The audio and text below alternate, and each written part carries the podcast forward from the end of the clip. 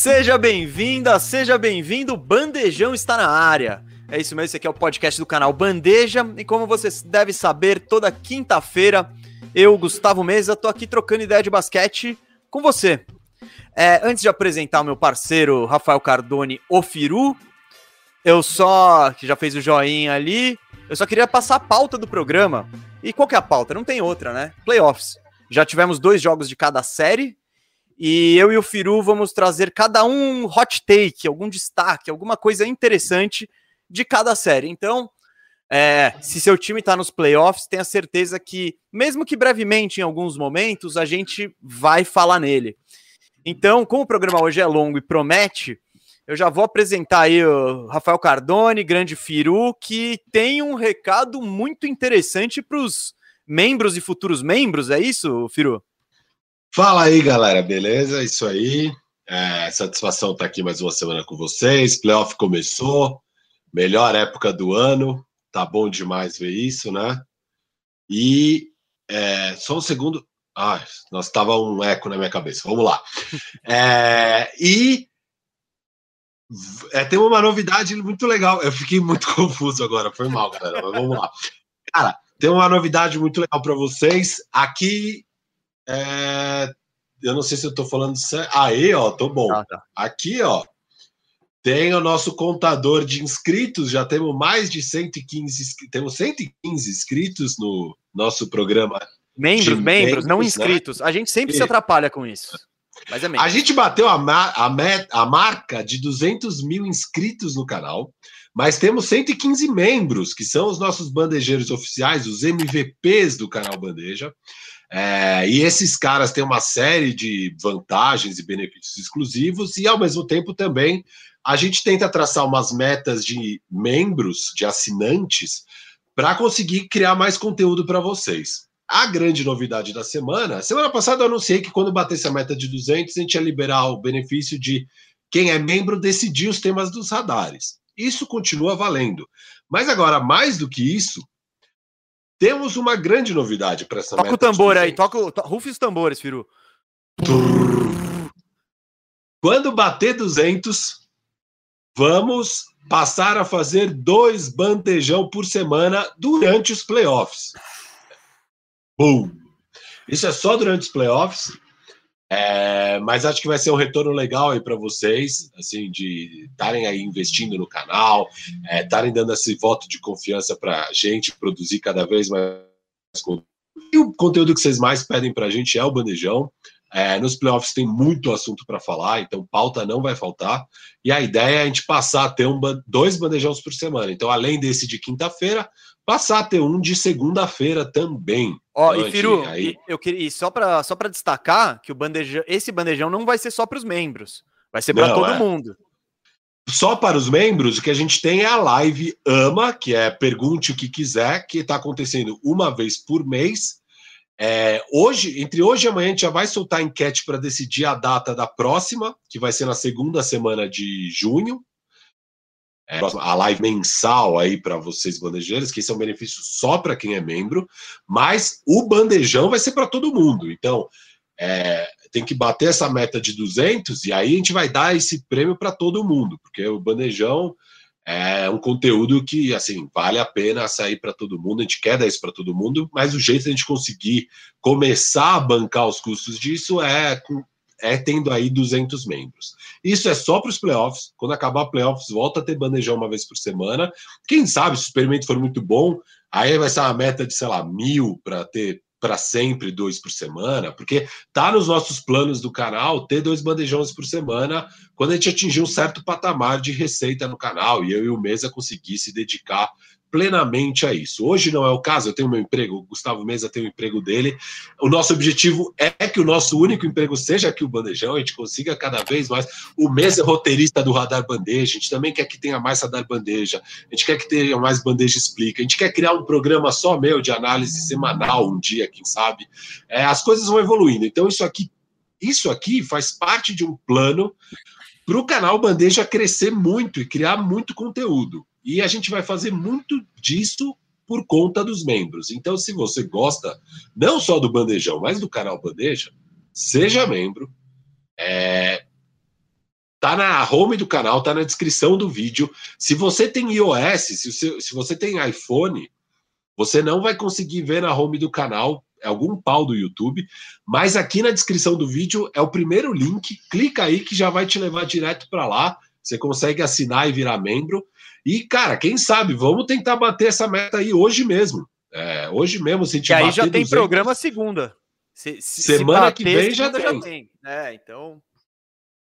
Acho que é muita coisa bater mais 85 inscritos durante essas três horas, mas quem sabe aí ao longo da semana a gente já consegue e o quanto antes a gente passar a ter, porque como vai durar só nos playoffs, quanto antes a gente bater, mais conteúdo vai ter, né? A gente não quer bater essa meta Na final. no final dos é. playoffs. Né? A ideia é bater em uma semana aí, tentar bater essa meta aí de 200 para a gente já passar a fazer esses dois bandejões. É, você que gosta de fazer pergunta e trocar ideia com a gente, o melhor jeito também é virar membro, porque tem essa live mensal onde a gente responde o que você quiser. Na última live foi muito legal. É, perguntaram coisas de basquete, mas perguntaram também, sei lá, qual era a comida preferida do mesa, é, qual a minha formação. A gente falou de tudo. E é uma live legal. Se você gosta de trocar ideia com a gente, vire membro para participar disso. Aqui no Bandejão, a gente tenta seguir a nossa pauta. A gente tenta ter o mínimo de interrupção para ter aquele flow natural do bandejão, eu e o Mesa conversando sem muita interrupção. De qualquer forma, se você lançar um super chat aí, a gente não vai fazer você jogar dinheiro no lixo. Então pode mandar super chat. A gente tem o nosso intervalo comercial, onde eu vou dar um novo recadinho de seja membro e ler os superchats. E ao final do programa, vamos ler os outros superchats também. Então a gente tem dois momentos aí para ler o superchat. Pode mandar, isso não vai para o lixo, a gente está aqui guardando tudo para ler no momento oportuno. Exatamente. E hoje, seguindo um pouco a pegada da semana passada, né? Vamos dividir o programa em, em duas partes pelas conferências, né? Então vamos começar primeiro com o Oeste. A gente vai fazer aquele bloquinho de superchat antes de começar o Leste. E depois, para finalizar, é, a última coisa do programa é ler as últimas perguntas do Superchat. Então, galera, é, fique tranquilo que se você mandar Superchat e porventura não, não conseguir ficar até o final do programa, enfim, fique tranquilo que sua pergunta será lida, ou a gente vai mandar um alô, vai mandar um abraço. Fala, Firu. Sobre o chat, por sinal, o chat está torando aqui. O pessoal, como sempre, está bem animado no chat. E vocês estão vendo que agora tem uns emojizinhos. A gente criou uns oito, nove emojis aí para vocês usarem. Só os membros têm acesso a esses, chat, esses emojis. E a gente vai, a gente criou o grupo do Telegram, né? Que era a meta do 100. A galera já está lá trocando ideia. Quem ainda não entrou no grupo do Telegram e é membro, o link está lá no canal na comunidade do YouTube para você entrar no canal do Telegram. Já tem umas 60 pessoas, então tem uns 50 membros que ainda não entraram. Tá bem legal, a galera trocando ideia o dia inteiro. Eu quase todo dia entro lá para trocar ideia também com vocês. E eu vou lançar ali no Telegram para vocês sugerirem mais emojis. Eu vou deixar vocês criarem cinco emojis com os temas que vocês acharem legal de ter e daí a gente cria. Então a ideia é pensa aí numa piadinha interna, uma imagem que seria legal de ter, que daí vocês vão ter esses emojis aí. Então, membros do Telegram, pode já ficar falando no grupo, pensando em ideias que depois dessa live aqui, para a próxima live, já vai estar tá lá os emojis que vocês criarem. Eu acabei de botar uns aqui no chat, achei bem da hora. Baita novidade, eu não conhecia Firu, Firu fez aí, mandou ontem, pô, muito louco. Então, gente, ajude a gente aí. Vocês que Acho que vocês conhecem mais até que eu e o Firu, as nossas piadas internas, as coisas que a gente exato, fala exato. sempre. É, bom, tem as óbvias, tipo os Michael Porter Jr. da vida e tal, mas os pega os, no... é, os queridinhos, pega aí esses nuances do bandejão e manda sugestão aí que a gente coloca. Eu achei muito louco isso. Mas vamos começar, Firu. Falamos já bastante, apresentamos bastante. Se você não prestou atenção, o, o recado é: se você for membro, você nos ajuda muito. E se você mandar um super chat, a gente vai responder aqui no bandejão. Então é isso. Vamos começar, como eu disse no começo do programa, hoje a pegada são os hot takes das séries, as quentinhas, o que foi interessante observar. E eu acho que a gente tem que começar, Firu, pela série que talvez seja mais surpreendente, com certeza com maiores repercussões, que é o Dallas Mavericks abrindo 2 a 0 no Los Angeles Clippers com jogos fora de casa. É, eu e Firu fomos de Clippers E parece que tá complicado. E, e foi até algo que eu falei no final do bandejão passado, né? É, no, no, momento que o Firu teve que dar aquela saidinha do banheiro, eu falei, meu, que, que times que tem, o, que tem mais coisas a perder nesses playoffs? E eu falei Clippers, o, acho que a galera nos comentários falou Clippers, o Firu veio e falou Clippers. Então, por causa desses resultados aí logo de cara em casa, eu acredito que o Apocalipers está chegando. O bicho vai pegar. E essa é a minha quentinha aqui da série. Porque se o Clippers for. O Clippers escolheu pegar o Dallas Mavericks. Não é que eles tiveram um matchup horrível. Não, eles, por estratégia, foram atrás do Mavericks. É muito bom isso. É, não, então, é, é, um é contexto genial, assim, de tudo. Então, eles escolheram esse adversário e perderam as duas primeiras em casa para eles. Bom, uh, daqui a pouco a gente vai, vai falar dos detalhes da série, do matchup e tudo mais, mas o que eu queria mesmo falar é: se o Clippers não conseguir essa virada histórica, que tá com cara de que não vai conseguir, eu acho que o, é, é o começo da queda, assim, vai, vai, vai cair vertiginosamente. Porque o Clippers ele tá numa situação bizarra, sem pique de draft nenhum. Eles têm o pique deles de 21 e o de 27, porque deram tudo na troca do Paul George lá para, enfim, para pegar o Paul Sim, George e assinar com o Kawhi. Então, é, é, um, é, um, é só o futuro dos próximos, sei lá, 6, 7 anos. Bizarro. Aí o, o Clippers tem o Kawhi Leonard, que tem uma player option. Então, ele no final dessa temporada, ele pode simplesmente pegar o, a mochilinha dele e falar: galera, seus pipoqueiros, tô fora. E o Clippers, ele tá numa situação contratual que no ano que vem, se o Kawhi ficar, eles têm a terceira maior folha salarial da liga e e não muitos grandes jogadores. Eles têm contratos bizarros do Marcus Morris, do Patrick Beverly, do Kennard. Kennard. É, o Kennard vai ganhar 12 milhões pelos próximos no próximo ano e, nos, e, e mais três depois disso. Enfim, tá uma tragédia. Eles não têm muito como melhorar o time a não ser trocar o Paul George. E, Firu, eu acho que o Apocalipse está chegando, viu? Eu acho que não, não vai dar para escapar, não. Cara, chegou, né? Chegou o Apocalipse aí. É, a gente sempre falava, né? Do tipo, quando quando estava falando dos papos de renovação do Kawhi, saiu que ele só não renovaria se acontecesse um desastre. E acho que não tem como ser um desastre maior do que uma possível varrida contra Dallas. Eu não acho que a varrida vai acontecer, mas contra o time que você escolheu pegar. É isso que é é. Pior. Não, e, e, era desnecessário, né? Porque assim, tava Denver ia perder para Portland naquele jogo final, então o Lakers não ia estar de cara.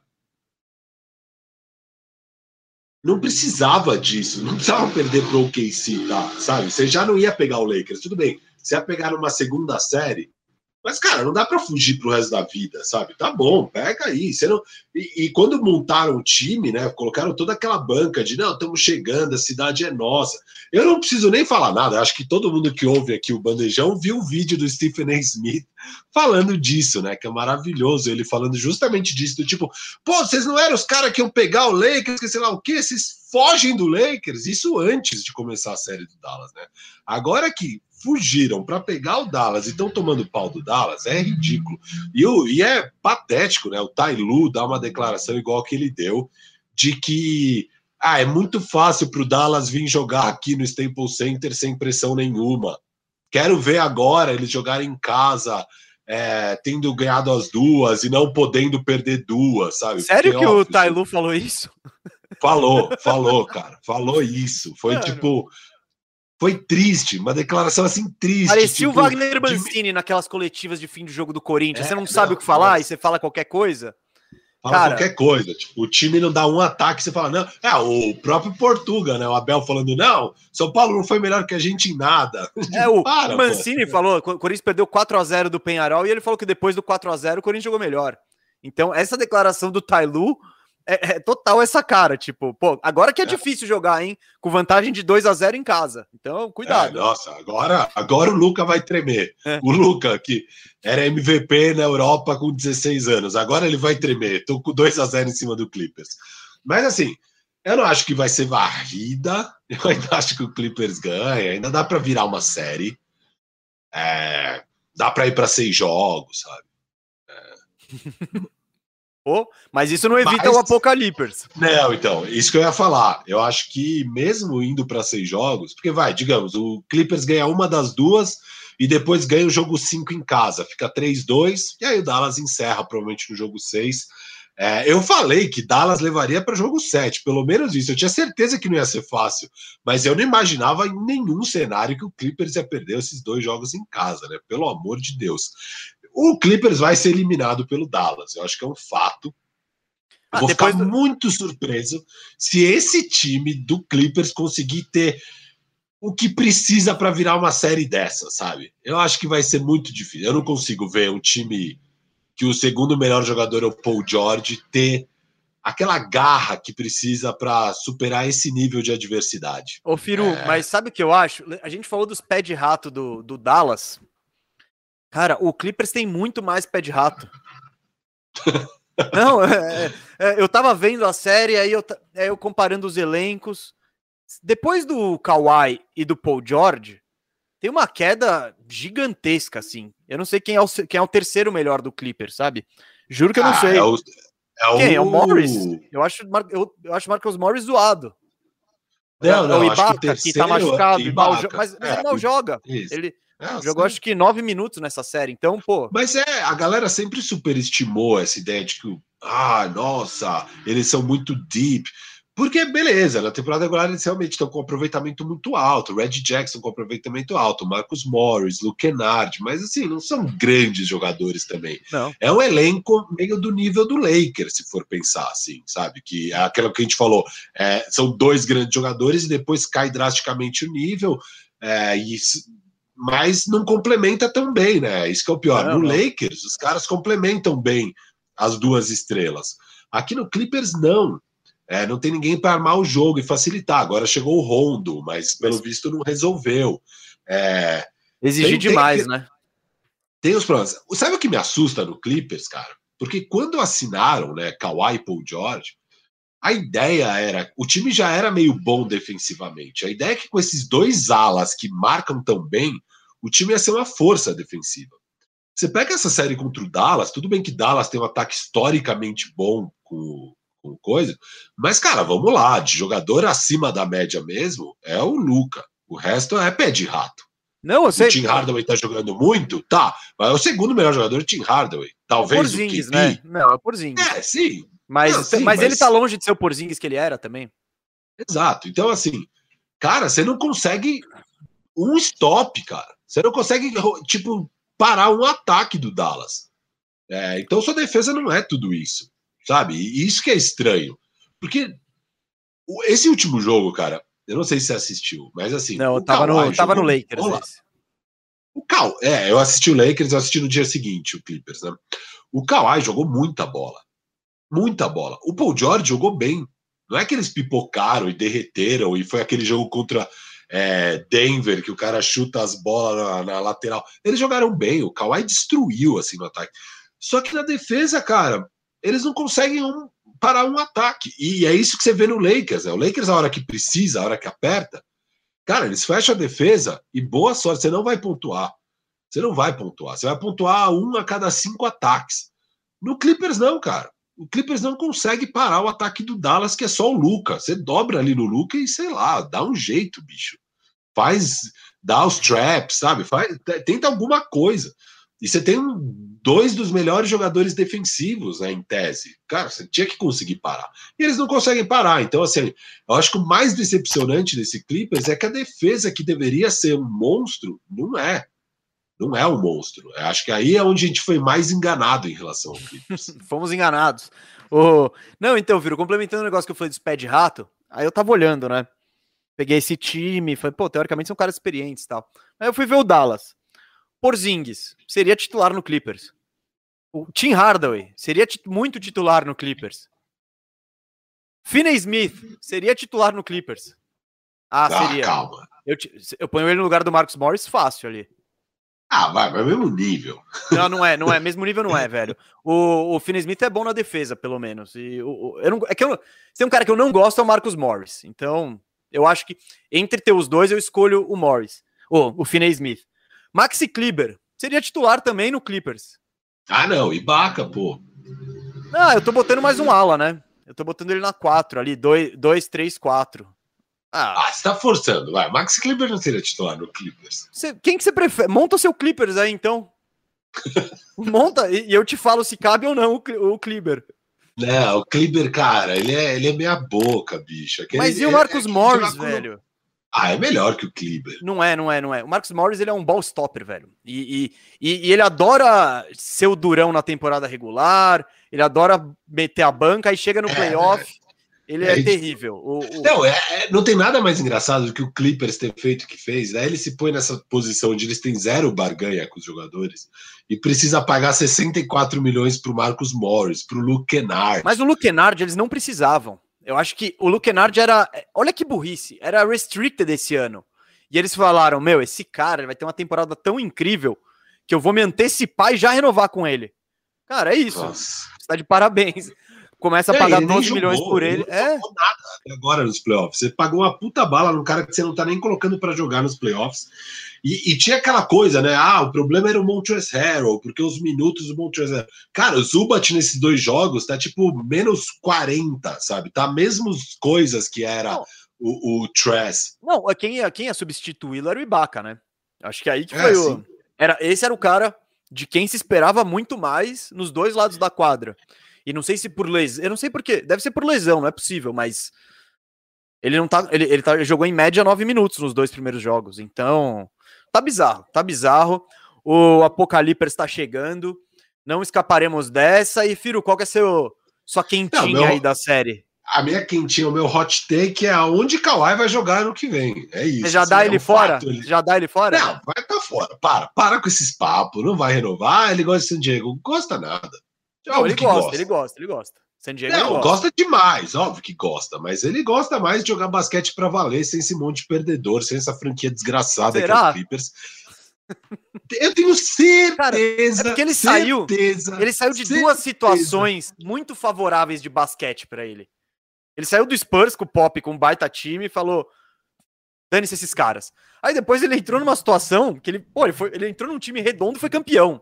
Não tem situação melhor de basquete que essa. E ele saiu, então eu acho que tem chance. Mas ele Mas- saiu achando que ele estava indo para uma situação melhor. É que ele é um sim. péssimo GM, um péssimo GM. Cara, essa troca do Paul George. Imagina, não, e o Paul George tem dois lados da moeda. Não só a troca foi caríssima, porque eles deram Shea Gildes Alexander, Galinari, cinco primeiro round, dois swaps. Como agora, no meio da temporada, renovaram uma extensão e o cara vai ganhar 176 milhões nos próximos quatro anos. Mas calma, eu não- eu não- É. é- essa não é crítica. Eu não critico essa, essa extensão Calma. dele. Não, não, é que eles não tinham mais o que fazer. Vocês Sim. já se ferraram. Não, não. Mas agora, cara, Paul George ganhando 44 milhões por ano é provavelmente já de cara o pior contrato da NBA. Eles têm. Eles estão em. Não só eles pagaram muito caro, como agora eles têm o pior contrato da NBA. Não, é não, o pior. não, não, não, você tá exagerando. O contrato do John Wall é pior, por exemplo. Não, falta um ano, dois anos do John Wall. Pô, lá. mas dois anos de um cara que não te entrega nada. Eu, eu acho que. Cara, eu acho que o Paul George. Vamos lá, eu acho que ele, ele iria muito bem em vários times. Vários, tem vários times São que você. duas. É, são duas vai chegar lá? Você vai aqui. chegar lá? Vamos chegar lá. Então, Kawhi. Kawhi tá fora. Kawhi tá fora. Esquece. Kawhi tá fora. Eu tenho Tá certeza. Ele não vai ficar. Não, eu, eu acho Aonde que ele ele, tem tudo pra sair, Firo. Ele tem todos os motivos pra vazar. Só que ele é muito doido. Então, às vezes o Uncle Dennis fala na orelha dele e fala: Mano, você vai deixar seu jet ski aqui? Aí ele fala: Putz, é, pode crer, eu curto andar de jet ski todo dia. E fica, não sei. As decisões dele são meio enigmáticas. Então, eu, Não, eu concordo, eu concordo. Mas eu, assim, eu, eu não Se fosse apostaria apostar, é. dinheiro. é, não apostaria dinheiro. cincão. Se tivesse que apostar. É, cincão. Apostaria cincão. Eu aposto cincão que ele vai sair. Aí é interessante, porque Ele pode sair como um free agent, mas ele também pode fazer um sign and trade, ou ele pode pegar a player option e ir. Tem vários caminhos. É, talvez o Clippers não fique tão na mão. Por, mas talvez fique, porque o foda é que dois dos melhores cenários ele pode ir como um free agent. E aí o Clippers está ferrado.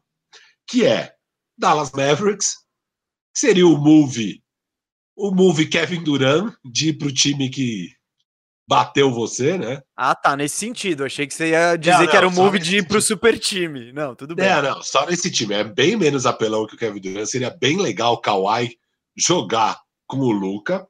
E ele pode ir pro Hit. Também. Cara, eu gosto muito dessas duas opções.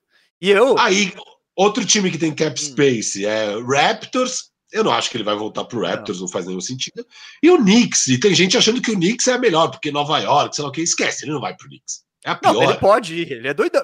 o Kawhi, ele é, é. enigmático, ele é ele doidão. Vai, ele, não vai pro Knicks, ele, não vai. ele não tá falando, ah, eu quero jogar com o Julius Randle. Ele não tá. não. Ele não tá, relaxa. Ele, ele tá querendo jogar com o Luca, se for para ele escolher nesse sentido. Só que tem outras opções interessantes. Porque o Golden State Warriors, por exemplo, pode querer o Kawhi. E, cara, eles podem dar, tipo, o Wiggins, Wiseman e os dois picks, né? O deles e o do Minnesota, que os dois devem ser top 10 desse ano, pegar o Kawhi. E, e, assim, não teria nem. Aliás, não precisa nem dar tanto, provavelmente. Pode ser não, só o Wiseman e um pick. É. Não, porque o Kawhi, se o Kawhi falar tô vazando, tipo, o, o Clippers perde o poder de barganha. É isso. É, o Clippers não tem poder de barganha. Então, assim, às vezes pode ser só o Wiseman e o Wiggins sem pique, sei lá, porque eles não têm nenhum poder de barganha no caso do Kawhi. Mas o fato é, às vezes o Golden State pode pegar baratinho um Kawhi Leonard, cara. Imagina isso. Só que aí. Não, baratinho não vai sair, Firu. É. Porque vai começar o leilão. É aquela. Isso, vai, é isso, vira um leilão. Aí quem pode entrar? Portland pode dar um CJ McCollum e um pique. É, o Bucks pode dar Middleton, Dante de Vincenzo e um second round. Sei lá. É, eu não acho o melhor cenário para o Clippers, mas o Sixers, cara, pode entrar com Tobias Harris. Um pacote baseado em Tobias Harris, dois Todos daqueles moleques. três moleques e dois picks. Pode entrar. Então, assim, cara, tem muito time que pode entrar. E esse e o Kawhi Leonard é o tipo de jogador que você já tem um time redondo, que não é o caso desse Clippers do Paul George. Você insere o Kawhi Leonard, bicho, vai funcionar. Vai funcionar. Então, eu acho que nesses times aí, puta, Miami, Mavericks, Golden State, Portland, Bucks, Sixers, cara, quem pegar o Kawhi já vira um dos favoritos aí para brigar. Sem falar que o Brooklyn Nets, se fracassar aí também, pode falar. Vai, é, Kyrie, Kyrie é, tipo, porra. Em qual você quer é... ver? Em onde você quer ver? Eu quero ver no Dallas Mavericks. Eu também. Eu quero ver Luca é Kawhi. É lógico. Luca Kawhi. Eu tô cansado do Luca com elencos, tipo, muito Isso. abaixo dele. Ele precisa de alguém ali. Não, e o encaixe, cara, seria animal, assim. É, não. Seria a coisa mais legal de ver jogar. Não, eu e, não e o Miami? eu gosto State. do Miami. O Miami eu esse... gosto do Miami. Eu gosto do Portland. Eu gostaria de ver Dame Kawhi. Nossa, o Portland precisa de um ala decente, tipo de Isso, primeira grandeza há muito tempo. Dame Kawhi seria incrível. Eu não quero nem a pau no Golden State Warriors. Nem a pau. Ah, ah eu, eu acho que pode ser legal, hein?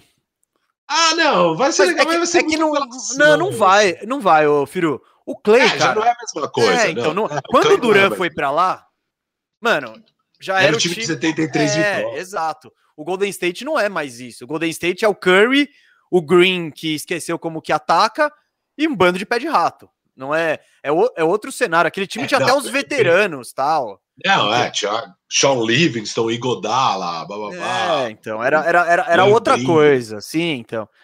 Ah, eu gostaria de ver, pra, porque é aquela coisa, gosto, são dois caras que eu gosto muito, o Curry e o Kawhi. Nossa, e... você, é, você é virar torcedor de vez, né? Do Golden ah, eu sou. Eu crio, eu crio meus times né, de simpatia nas temporadas, né? Então, eu, claro, com, claro. com certeza o Golden State seria, até porque o Orlando não me permite Cara, criar um time realista. Eu não ia achar tão ruim ele ir pra lá também. Não, Pode ia ser. ser legal, ia Pode ser legal. Ser. Ó, Calma aí, ó. Ficamos quietos esse segundo aqui, porque o, o Guto, nosso, nosso ponto eletrônico aqui, falou que estamos com 200, é, 1.200 simultâneos. Isso. 1.200 pessoas simultâneas. Cara, é muito doido isso, hein? Tem mais gente acompanhando a gente agora do que torcida vendo o jogo do Santos, normalmente. Então, é, acho que é legal. Valeu, galera. Valeu. Firu, e, é, assim, ó, eu falei esses pacotes, mas basicamente é mais ou menos os mesmos pacotes que pode rolar depois pelo Paul George também. Porque é, qual o interesse também do Clippers de ficar, e do próprio Paul George ficar nesse time sem o Kawhi e tal? Então pode Bom, rolar. É que o Paul George, ele, ele pode entrar naquela história Kevin Love, né?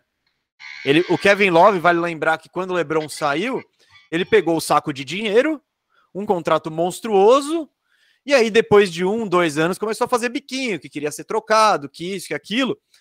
Então, Kevin Love, um segredo, não é fácil trocar um contrato de 35 milhões para um cara que não tá jogando. Então, eu não acho que o Paul George está nesse nível. Eu acho que se colocarem ele no mercado, vai ter gente indo atrás. Mas, claro. O próprio são... Golden State poderia. Sim, só que com pacotes bem mais modestos, né? Wiggins, Wiseman. Não, tá, eu faria. Eu faria. Não tô nem. Tipo... Acho que isso. Não, já dá. Já dá. Você ainda, eu ia falar, você ainda pega um jovem promissor do, do, do Clippers, mas não tem? Então, sei lá. Mas eu. eu é, não, mas tipo, Paul George, por exemplo, Chicago Bulls é um time interessante.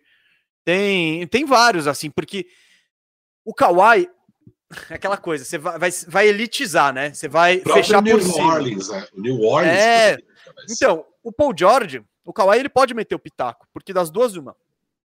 ou o Kawhi ele opta para fora do seu contrato, ele abre mão do último ano e vira um free agent, então ele escolhe totalmente. Ou se ele aceitar o contrato dele, e ele nenhum time que nenhum time vai pegar ele pelo aluguel de um ano. Então, vai ser um time que ele tem o interesse de permanecer. O Paul George já tem contrato pelos próximos quatro ou cinco anos. Então, ele não tem muito o que falar. Se mandarem é, não, ele pro, é pro Orlando Magic, ele, ele que fique feliz e vai jogar lá o Kawhi tem total poder de barganha. O Kawhi vai poder escolher, mesmo, mesmo se for via troca, vai ser uma escolha do Kawhi. Sim. Porque nenhum time vai trocar sem ser um sign and trade. Então, não, e, e, mesmo que. Você acha que o Indiana Pacers ia dar muita coisa para ficar com o Kawhi por um ano, um aluguel? Não, não vai. Ninguém vai pagar tanto pelo Kawhi um ano. É, então, eu acho que os times que forem para troca vai ser no esquema sign and trade, com já um contrato de quatro anos aí para o Kawhi. É, então o Kawhi decide o futuro dele agora, e eu duvido que ele, com tantas opções, vai decidir ficar no Clippers do Paul George, que já não tem, que já não só o Paul George ganhando uma fortuna, mas é Luke Kennard, Marcus Morris, cara, já é. Patrick assim, Beverly, já... tem, mano, tem. Já... Essa é a terceira folha do ano que vem, já, já garantida. Então, só uma decisão muito irracional, eu acho que eu diria, para ele permanecer depois de, ser, de perder, de ser varrido não, mas de perder para o Dallas Mavericks, o time que você escolheu pegar, enfim. É um, é um projeto muito decepcionante. Você, uh, então, o que você mais gostaria de todos os times para o Kawhi? Cara, eu gostei muito das três, dos três cenários que você deu.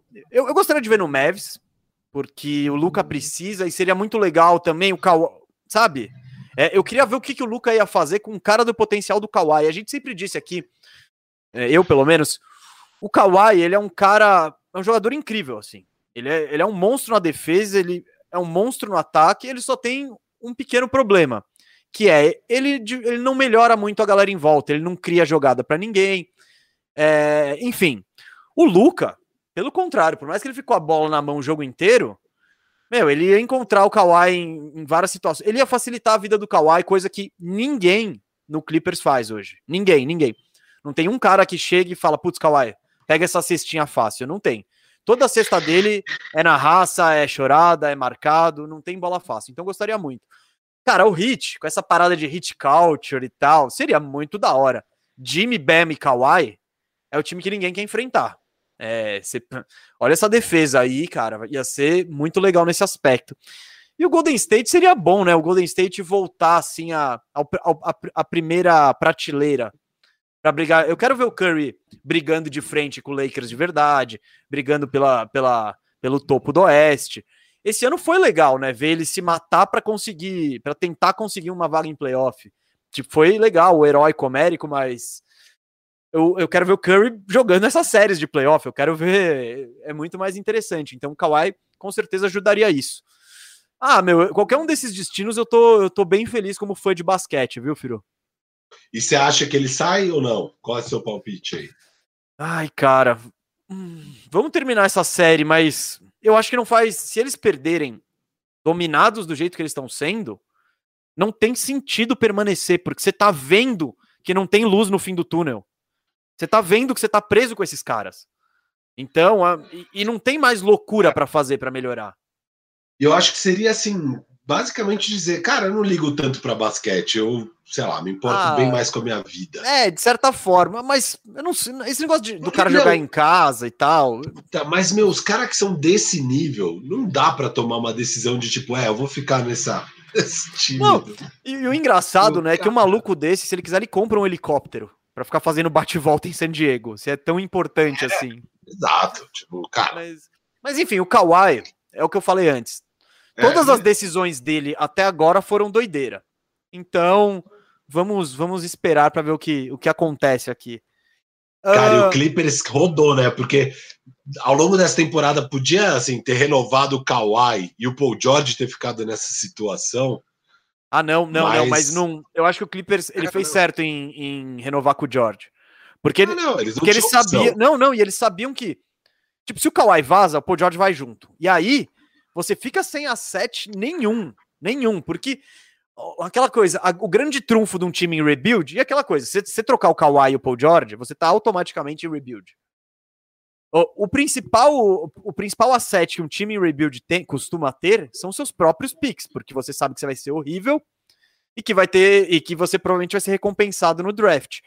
O Clippers, um pouco também do Houston Rockets no, no futuro próximo aí, não tem esse luxo, porque eles já deram escolha pra caramba. Então, renovar o Paul George era tipo, vamos manter isso aqui, que é a única coisa que a gente pode trocar.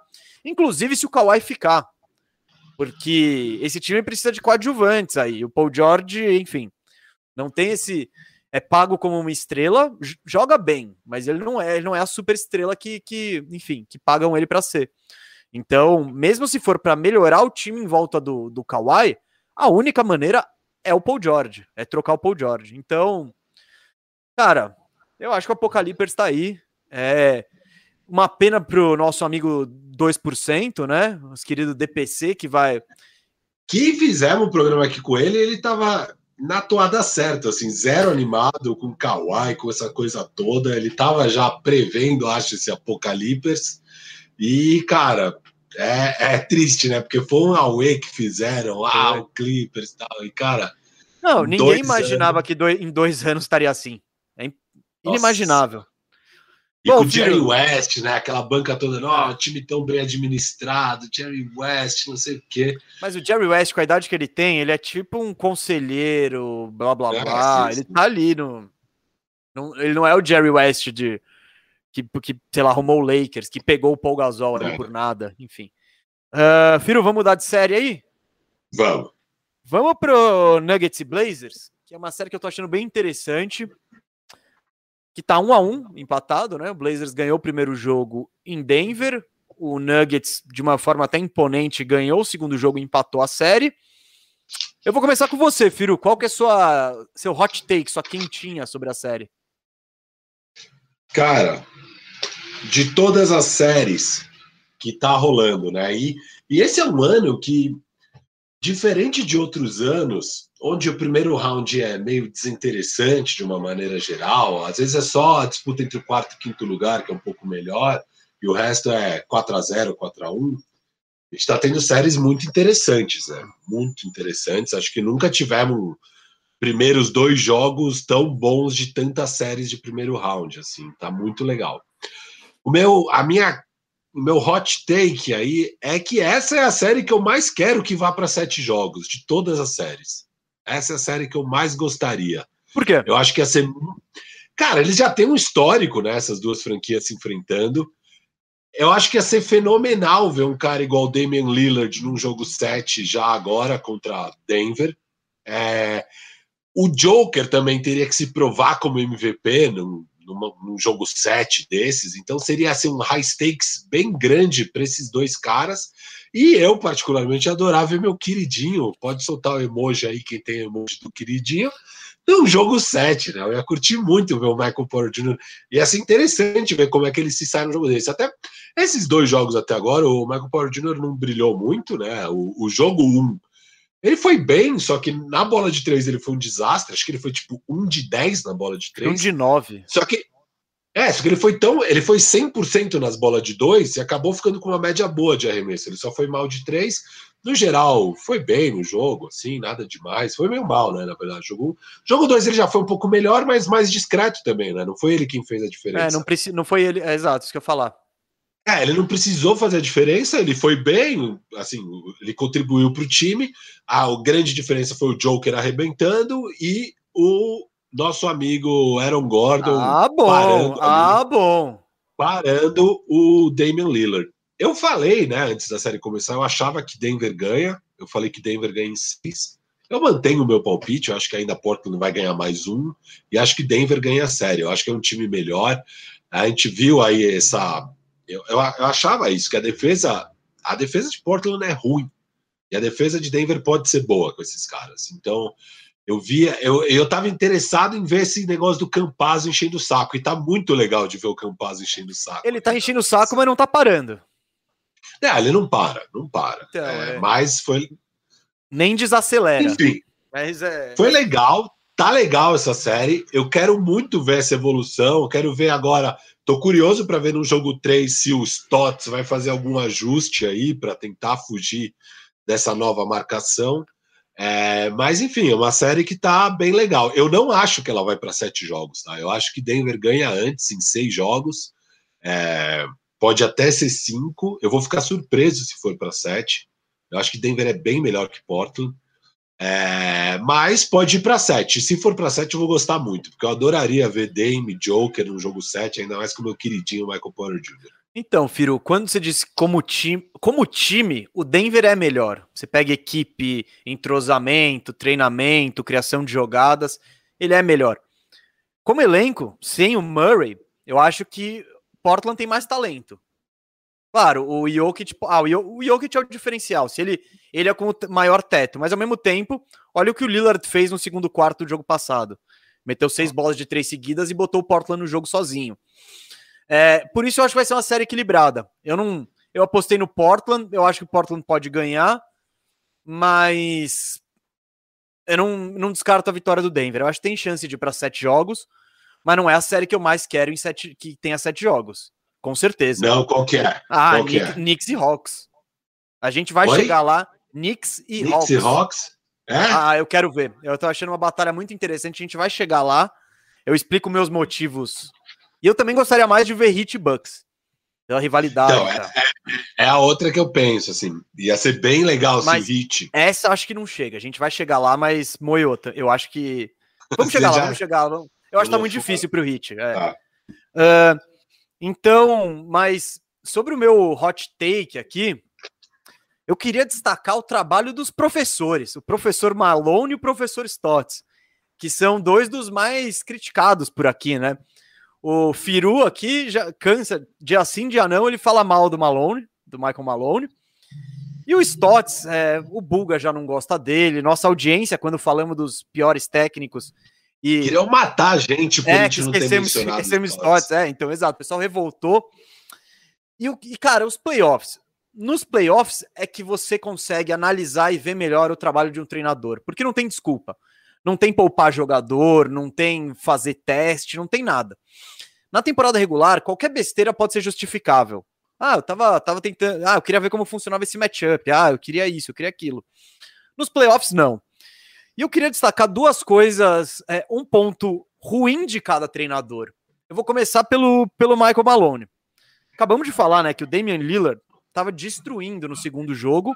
Ele destruiu no primeiro jogo. No primeiro jogo ele fez 34 pontos, distribuiu 13 assistências. Chutou 42% de 3.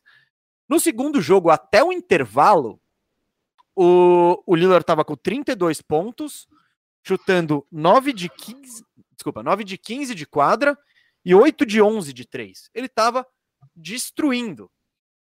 E aí o que, que mudou? No segundo tempo, ele fez só 10 pontos e acertou 2 de 9 de quadra. O que, que mudou? O Aaron Gordon. No, do segundo tempo em diante, o Aaron Gordon é, começou a marcar o Dame e era algo que fazia todo sentido, porque o Gordon é o melhor marcador que o, do elenco do Denver. O Blazers não tem um ala que, vá, que, que, que seja necessário ter ele em cima. Você não precisa do Aaron Gordon para marcar o Norman Powell, ou o Covington, ou o Carmelo. Então, enfim, ele estava sendo subutilizado. E, cara, faz... demorou um jogo e meio para o Malone colocar o Aaron Gordon para testar o Aaron Gordon em cima do Damian Lillard. Porque o Aaron Gordon é muito mais, mais alto, é, ele pula mais, ele tem físico. Enfim, isso funcionou. Mas o que eu queria destacar é que demorou um jogo e meio não para o Michael Malone botar o Gordon nele, para o Aaron Gordon bater no peito e chamar a responsa. Porque eu fui, eu, eu tava pesquisando, né? Eu queria achar quanto que o Dame arremessou depois que o Gordon começou a marcar ele, né? E aí eu achei umas aspas, cara, muito, muito interessantes. O Aaron Gordon falou no intervalo. Eu olhei para a comissão técnica e falei: deixa o Dame comigo. Então não foi nem o Michael Malone que teve esse ajuste, foi o Aaron Gordon que vendo aquela tragédia ali, o Dame botando o time nas costas, é, ele falou, acaba de arrebentar, né? É, não, ele meteu seis bolas de três seguidas no terceiro quarto. Foi, foi incrível. Então, o Aaron Gordon que falou, cara. A gente já foi grupo, né? Deu uma cortada, Firu, eu, eu não ouvi. Mas. O... Então, o Aaron Gordon, ele que chamou, teve vergonha na cara e falou: Meu, para com essa porcaria, vamos, vamos que vamos, eu que, eu que vou marcar ele. Então, sequer foi um ajuste do Malone. Então, essa é, ficou muito claro como que o cara não em dois jogos ele nem tenta isso. Então, o, o Firu já adora criticar o Michael Malone por não dar tempo para Michael Porter, pro Michael Porter Jr., por várias outras coisas. Eu quero deixar aqui minha crítica por por isso, por ter precisado que o Aaron Gordon chamasse a responsa. Cara, eu achei que o seu hot take ia ser de elogiar o Malone por ter feito esse ajuste, e eu ia retrucar falando que você não precisa ser um gênio para pensar em colocar o seu melhor marcador no melhor jogador adversário.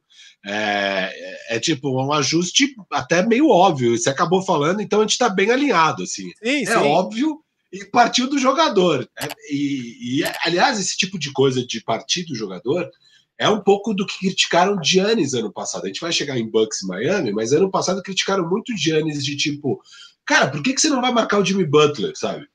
Ele, ué, por que, que eu vou marcar o Jimmy Butler se o professor tá pedindo para eu marcar, sei lá, o Bema Debaio? É, então, tinha muito disso, a galera criticando o Giannis de não bater no peito e falar, não, eu vou marcar o cara, porque os grandes jogadores fazem isso, tipo, ah, beleza, a comissão acho que eu tenho eu tô em quadro, eu tô vendo, cara, eu tenho que pegar esse cara, eu consigo parar ele, eu garanto, é, e fazer isso se você é um bom marcador. É muito legal, eu não sabia que tinha sido o Aaron Gordon que não, então, eu achei curioso. É, o meu take era: o cara demorou um jogo e meio para botar o melhor marcador no melhor adversário. E não. Aí quando eu pesquisei, eu falei: meu Deus, o Gordon que teve que chamar essa resposta. Pior ainda. Muito ah. pior. E eu queria destacar o outro professor também, o nosso querido Terry Stotts. Que, bom, não precisa dizer. Não preciso dizer muito que é, é difícil parar o Jokic. Né? Ele, é, ele é incrível, ele é, é muito difícil de, de pará-lo, porque ele é versátil pra caramba, tem tamanho, tem habilidade, passa a bola, chuta, enfim. Ele é um cara completaço. O Blazers tem uma única chance de não parar, mas diminuir o Jokic, que é com o Yusuf Nurkic. O Nurkic não tá 100% fisicamente e tal, mas ele é o único cara que tem corpo, tem mobilidade e tem, enfim, habilidade para tentar diminuí-lo, né? O Enes Kanter, meu, é, não dá para ver ele no jogo do playoff. Porque eu, eu, acho ele um jogador, como pessoa, muito carismático tal. Eu acho um jogador, um jogador legal, mas qualquer jogo com ele, com ele em quadra, ele no garrafão, é um festival de bandeja. Enfim. Ó, o, o Guto aqui no nosso ponto eletrônico aqui falou que chegamos a mil likes, gente. Pô, muito obrigado, hein? Isso ajuda o YouTube a indicar o bandejão para mais pessoas. E temos 1.400 simultâneos, cara. Demais, hein? Demais. Então, já aproveitando, vou aproveitar então essa audiência, já que o Guto falou. Gente, só para relembrar o que o Firu disse no primeiro programa, se a gente chegar na marca de 200 membros, 200 assinantes do canal Bandeja, vão ter dois bandejões por semana durante os playoffs, tá? Então, quem chegou agora, quer ver o quer ver mais bandejão durante os playoffs, que tem assunto pra caramba, seja membro, vamos chegar nesses 200, que se chegar em 200 até segunda, segunda já tem já tem bandejão. E também quero lembrar que se você quer fazer uma pergunta para mim e pro Firu, ó, eu e o Firu até agora não estamos comentando nada, né? Você viu? Não paramos para ler nenhum comentário.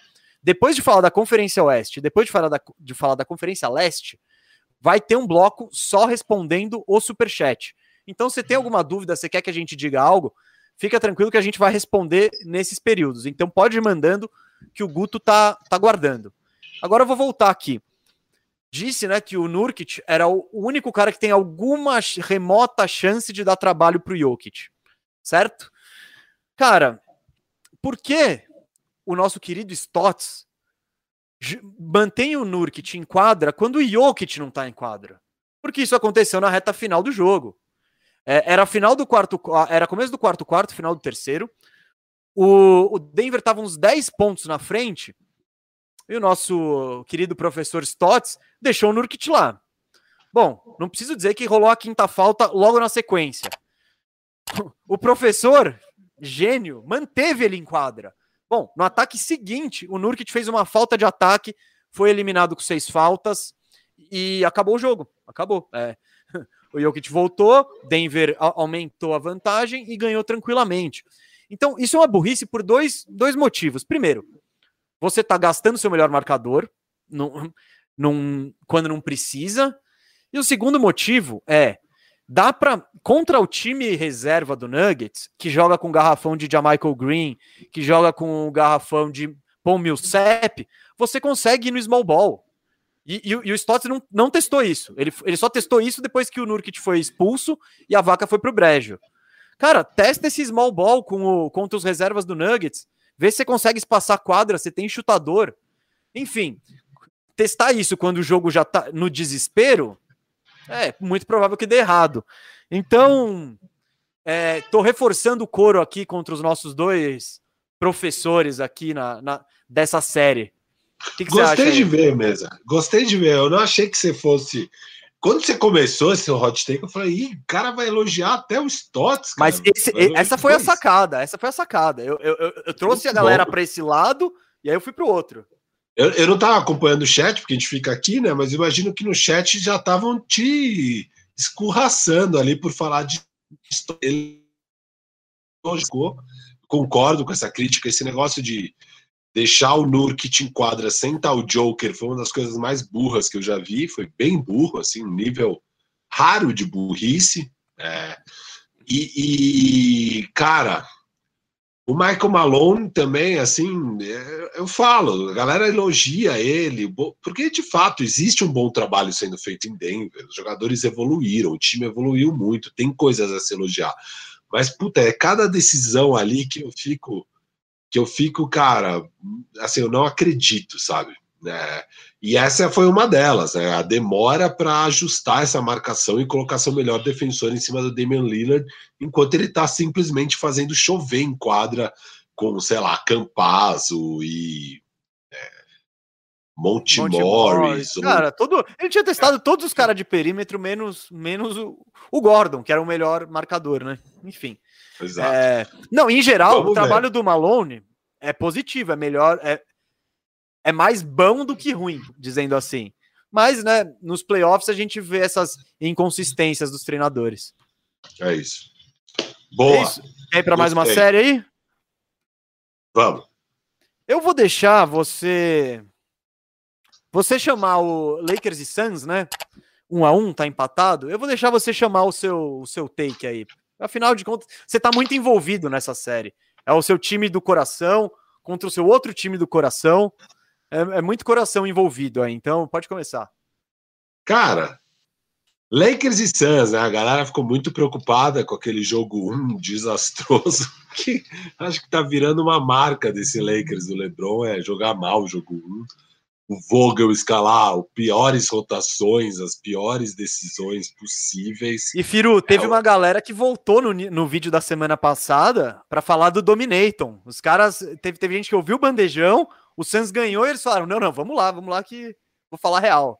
E eu acho legal isso, galera. Quando a gente fala besteira, volta aí depois no tempo e pode meter o pau na gente. É, então, mas o, o Eiton, cara, muito legal a estreia dele em outro momento da estreia dos jogadores, mas é, é um jogador que eu acredito muito no Eiton e ele está mostrando aí nos playoffs o quão, quão bom ele é, né? Assim, e é óbvio, ele não, e, e, não, nem sempre na temporada regular foram raras as vezes onde ele dominou mesmo o jogo e tal. Mas ele é um cara que evoluiu muito nesses anos dele, nesses primeiros poucos anos, né? Ele está no terceiro ano é, mas ele já é um cara muito confiável na defesa. Ele aprendeu muito assim, a marcação, as rotações, é, as coberturas. No ataque também ele contribui muito para o time. De fato, ele precisa ser um cara mais dominante, mas é, e ele tem sido nessa série até aqui, né? Ele uhum. tem sido bem dominante, assim. Ele tem sido exatamente o que o Phoenix Suns precisa que ele seja Ô, Firo, é... É, só para. É porque eu não sei se é seu hot take, o Eiton. O meu não é, então não. eu já queria pontuar isso também. É. Eu tô gostando muito do Eiton, principalmente porque ele não está inventando nada. Ele pega a bola perto da cesta e finaliza. Ponto. É tipo, é isso. Não quica, não inventa, não faz firula, nada. E o, e o Suns tá sabendo, e, e claro, e, e não é. Pô, tem mérito nisso. É a movimentação, é estar tá no lado certo, é, é, saber, é, saber, é saber reagir. E ele se colocando nessas situações, pô, é ótimo. Você vai falar, ele tá dominando a série. Eu acho que ele tá com uma grande ajuda do time do Suns de envolver ele.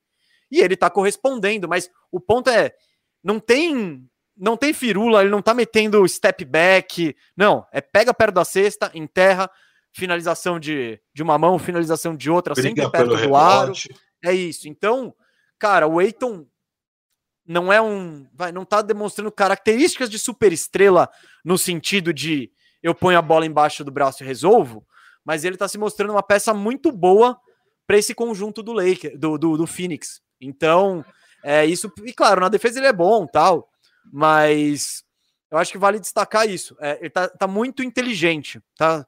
Jogando certo. E isso é, cara, é muito promissor para o Phoenix.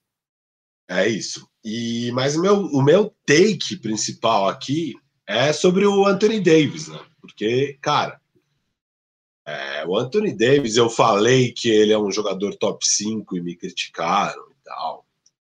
Beleza podem me criticar, mas ele é um jogador top 5. Você vê esse cara na defesa, ele é o melhor defensor da NBA, ele é um absurdo. É, vimos de novo mais uma prova nesse último jogo. Estava empatado ali, faltando acho que dois minutos, né? O Phoenix encosta, o jogo tá difícil de novo.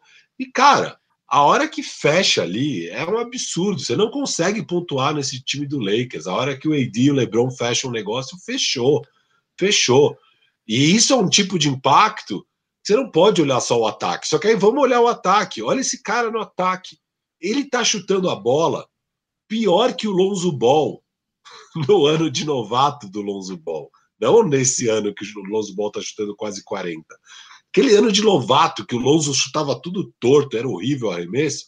Anthony Davis está parecendo isso. O Anthony Davis é, foi horrível nos arremessos de fora. Ele foi 2 de 9 nos arremessos de mais de 10 pés de distância nesse jogo. É, tiveram uns três airballs, assim, a coisa tá feia. Mesmo assim, o cara fez 34 pontos no jogo. Ô, Firu, 34. Firu, eu tava vendo esse jogo, só pra passar minha impressão, depois continua. Cara, eu tava vendo esse jogo e falei, meu, o Davis não tá bem. Tipo, não. Sabe? Tá bem abaixo. Ele pode jogar mais que isso. Aí você olha o box score, aí você fala, puta, pode crer, ele bateu 17 lances livres. E, enfim, já, ele tem. Aí você ele fala. Converteu ele tem, 17. É, não, foi, foi um exemplo, X. É. Ele bateu mais fala, de 20 lances livres. Não, então, e aí, e aí você fala. Pô, e aí você vê ele tá com sete assistências. Você fala, meu, de onde que ele tirou essas assistências? Enfim, o que eu quero dizer é eu não vejo o Davis jogando perto do que ele pode jogar, assim. E mesmo assim ele tá sendo produtivo. esse é justamente o meu ponto. O cara tá arremessando mal pra cacete, tá horrível, ele tá longe de ser o jogador que ele poderia ser. E mesmo assim é um cara que faz 34 pontos, 10 rebotes, 7 assistências e 4 roubos mais tocos, é, com apenas um turnover na partida. E tipo, decide completamente um jogo contra um time que tá jogando super bem, sabe? Não é qualquer coisa. Então, assim, o Anthony Davis, cara, é um jogador muito especial. É, às vezes você pode ter dificuldade de entender, porque ele não é aquele. E ele tá meio mal, ele tá arremessando mal a bola. Mesmo arremessando mal, olha o impacto do cara em quadra, sabe? É, ele ainda tem um espaço para melhorar ao longo dos playoffs. Vamos lembrar que ele ficou fora por lesão por muito tempo. Eu acho que a lesão dele era na coxa, era tendinose, sei lá o quê. Então não tem nada a ver, não deveria afetar o arremesso. Eu imagino que ele tá arremessando mal por estar tá com pouco ritmo de jogo, isso aí vai voltando aos poucos. Cara, a hora que o jump shot dele voltar a cair, então a hora que os arremessos deles voltar a cair, ele começar a aceitar 40% dos arremessos, sei lá. Cara, esquece. Esse cara é imparável. Ele é uma máquina. O cara bateu mais de 20 lances livres num dia que você poderia deixar ele arremessar porque ele estava arremessando mal. Só que você não consegue parar ele. Você vai lá e faz falta. Não tem jeito. É, então, assim, e, e, isso que ainda jogando boa parte do tempo de, é, na posição 4, quando joga na posição 5 e tal. Então tem ainda uma margem para o Anthony Davis crescer ao longo dos playoffs considerável. E ele já está entregando 34, 10, 7, 4, é, com um turnover, é, dominando completamente na defesa na hora que mais importa. Então, assim, cara, é, é, é complicado, viu? Vai ser complicado para qualquer time bater essa dupla LeBron James e Anthony Davis. Como sabíamos, como sabíamos. Como sabíamos. Exato. Não, então, eu, meu, meu, antes de falar do meu hot take, eu quero, porque também é sobre o Lakers. Eu só queria citar até pelo do ponto de vista jornalístico, né? E lamentar a, a lesão do Chris Paul. É, esse jogo 2, ficou claro que ele tá sem condição. Ele jogou, ele arremessou cinco bolas, arremessou 25 minutos. E é muito triste porque essa era uma série que no jogo 1 um, pareceu que ia ter jogo. Pareceu que ia dar, dar equilíbrio. E vendo o Chris Paul no jogo 2 assim, esquece. É, é, muito triste. E, pô, eu lamento demais que o Chris Paul. Cara, isso vai, vai vir aquele papo de, do fracasso dele nas, no início dos playoffs, de lesão e de tudo, sendo que o cara jogou a temporada inteira. Ele foi o segundo cara que mais jogou jogos no Phoenix, só atrás do Michael Bridges. Então, eu, cara, eu lamento, assim, porque com o Chris Paul não seria essa facilidade que o Lakers. E não vou dizer nem que foi fácil, mas seria muito mais não, complicado. O jogo foi complicado, é. até porque o Cameron Payne jogou bola pra caramba. Sim, mas daria Aliás, pra fazer os dois. Né? legal. Ah, ele é demais, ele é que demais. cara legal, assim. É muito e que legal. chute feio, né? Ele chuta de lado, assim, ó, tipo assim, tá é. é muito, mano. É, o chute horrível, mas é legal. Ele era um. ele era um, um dos caras que tava jogado lá no OKC chegou meio que do nada no Suns e pum. É, bancou o querido Etuan Moore. Queridinho do é? Não, o Suns é tão bom que tá se dando ao luxo de nem usar o Point God, Etuan Moore. Porque se você não se você bandejeiro aí viu uma figurinha que tava escrito Point God e não reconheceu quem que era aquele maluco nada a ver, é o Etuan Moore, tá? Então, é, essa figurinha não é o Chris Paul, é o Heitor Moore que tá na é, então.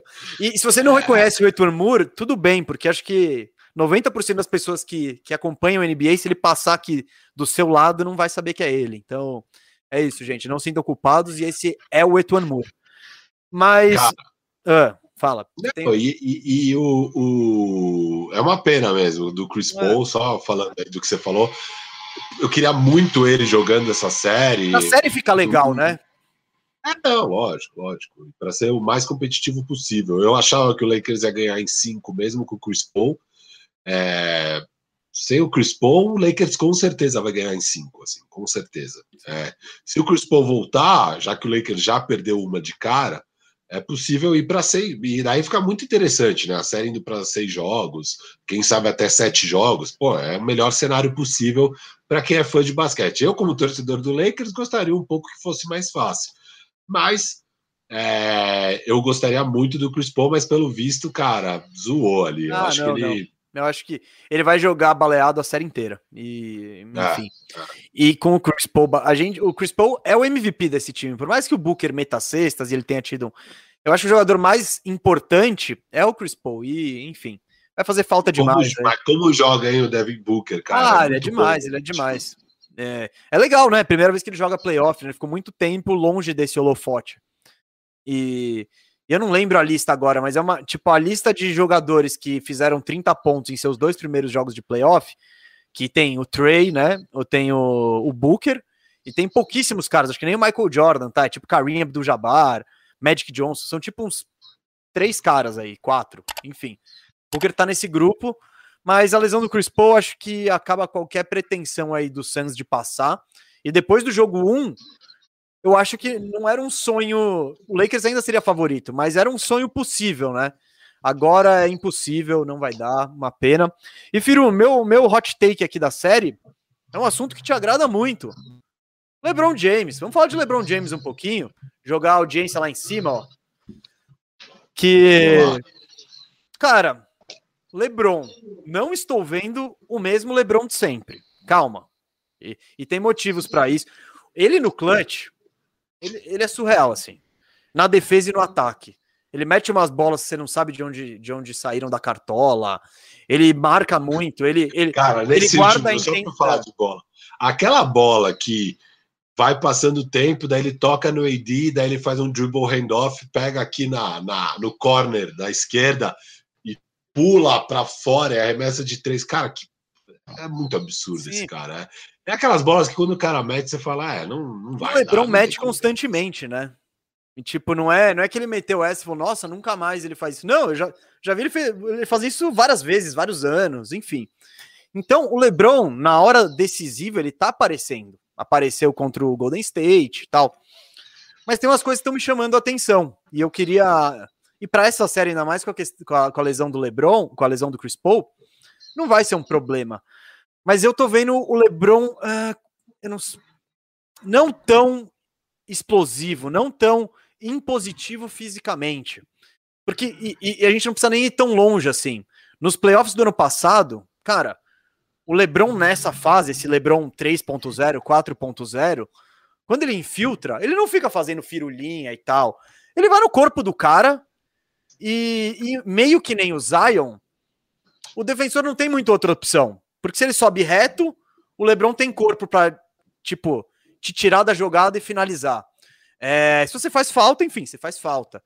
E ano passado, nos primeiros anos de Cleveland, assim tal, o LeBron era muito mais acrobático, muito mais, enfim, usava muito mais da, da habilidade, da explosão do que do físico. E hoje eu vejo ele mais usando o físico. Nessas séries eu tenho sentido falta, nessa série eu tenho sentido falta desse LeBron batendo mais para dentro e absorvendo o contato e mostrando estilo um running back de futebol americano.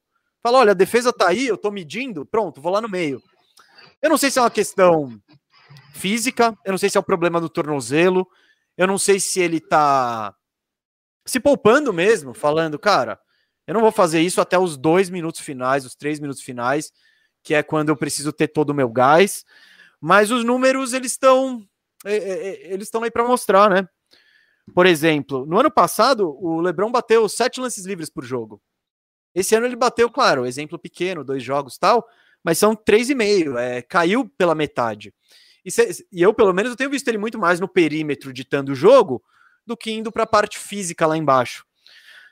Eu não sei, honestamente, isso pode nem importar para reta, tipo, para reta final, para título e tal. Até porque o Suns eu, eu via como um dos adversários mais difíceis que o Lakers poderia pegar. Eu acho que o Suns com o Chris Paul, tá? É mais difícil do que tanto o Portland quanto o Denver, que o Lakers vai pegar na próxima fase. Então, ah, eu acho. Eu, ainda mais depois que gente, o jogo 1, assim, me passou uma impressão boa, assim, do, do Suns, mas. Enfim, é só um detalhe no, no jogo do LeBron que, que eu quero ver como que isso se desenvolve. Eu vou prestar atenção nele daqui para frente para ver como que isso se desenvolve. Se ele tá tentando jogar machucado, se é uma nova característica dele, enfim. Eu tô de olho nessa parte física aí do LeBron. Cara, eu acho o seguinte, é, o LeBron, historicamente, nesses anos, ele sabe que ele tá ficando mais velho.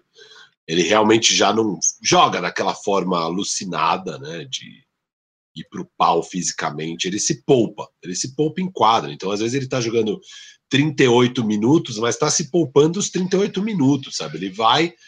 Ele vai até onde é necessário ir, basicamente. E quando é necessário ir até os limites, ele vai até os limites.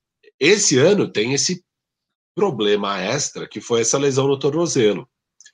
É, ainda mais que ele perdeu muito tempo, deixa a gente ainda mais preocupado, né? E quando ele voltou, torceu de novo, enfim. Mas, assim, o que parece um pouco é que a decisão do Lakers em geral foi de, cara, máxima cautela com AD e LeBron, para eles voltarem bem mesmo para os playoffs. E dane-se se vai cair para sétimo, dane-se se vai para play-in, a gente ganha no play-in, vambora. É, e se tiver que pegar Jazz, Clippers, tanto faz, vamos, vamos ter que passar por esses times de qualquer jeito. É, e é isso, então é muita cautela e se poupar. Então, o LeBron jogando, óbvio, ele não tá sendo o LeBron. Ele tá se poupando ao máximo, o usage dele tá baixo, ele tá infiltrando quase nada, ele tá arremessando mais bola de três do que de dois. É, então, não é o LeBron que a gente está acostumado, né? Ele, só que o que eu acho é isso. A minha sensação é, não é que ele tá mal, eu não me preocupo. É, eu acho que é só ele indo até onde precisa ir. E quando precisar ir mais, ele vai conseguir ir mais. Isso não tem como ter certeza, não tem como saber. Eu estava debatendo justamente isso no nosso grupo lá do Bandejinha, com o Guilherme, com o Tomás, com o Cauê. Do tipo, cara, e aí? Vocês acham que o Lebron tá meio bichado indo no sacrifício? Ou o quê? E a minha sensação é a de que, cara, se dá para se poupar em quadra, ele vai se poupar. É, mas que a hora que precisar, ele vai conseguir ir full throttle ali, sabe? Força total, dominar e se impor fisicamente tal, que é algo que ele não está fazendo, sabe? E, e, inteligência e leitura de jogo para isso ele tem, de fato, o Lakers não está precisando que ele vá além da conta para ganhar o jogo, ainda mais se o Chris Paul não tiver bem nesses jogos aí, que não vai precisar mesmo. A gente vai ver um resto de série onde a gente vai continuar com essa dúvida de qual é a real condição física do LeBron James. E é isso, cara. Acho que é uma dúvida que a gente não vai conseguir responder tão cedo, porque nunca Sim. dá para saber não, o quanto é... o LeBron está sendo só inteligente e o quanto ele realmente está impactado pela lesão. Assim, Sim. não tem como saber. A minha sensação, por conhecer o LeBron, é que ele só está sendo inteligente. Você conhece Mas... o LeBron? Sim, você também. Todo mundo conhece o LeBron. Não, é o pessoal... melhor jogador de todos os tempos. Ah, não, é... não, não, gente. Tem alguma figurinha apropriada para isso? Se tiver, joga. Tem, tem, tem. Legote, manda aí, ah, Legote. Puta, que, que, que, eu lamento muito de ter deixado o, Finha, o Firu fazer as, as, as figurinhas aí. Muito triste. Mas tudo é. bem. Não, Firu, eu disse que. Eu, e o que você falou, eu concordo também, não dá para saber. Mas eu falei que é algo que tá me chamando a atenção. Não, chama, eu vou seguir atenção, é, o, é, o Lebron, é o Lebron mais passivo que a gente já viu nos playoffs em todos os tempos.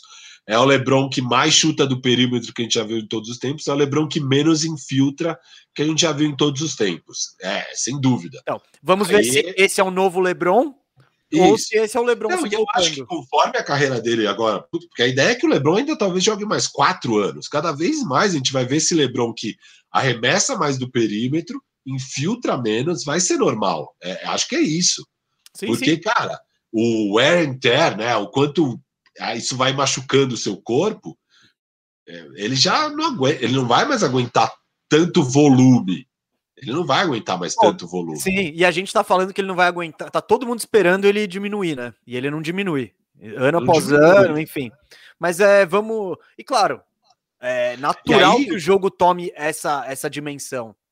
E aí o Lakers, então, tem. Assim, o Lakers, pô, tá ganhando do, do time em segundo lugar da NBA com uma certa tranquilidade.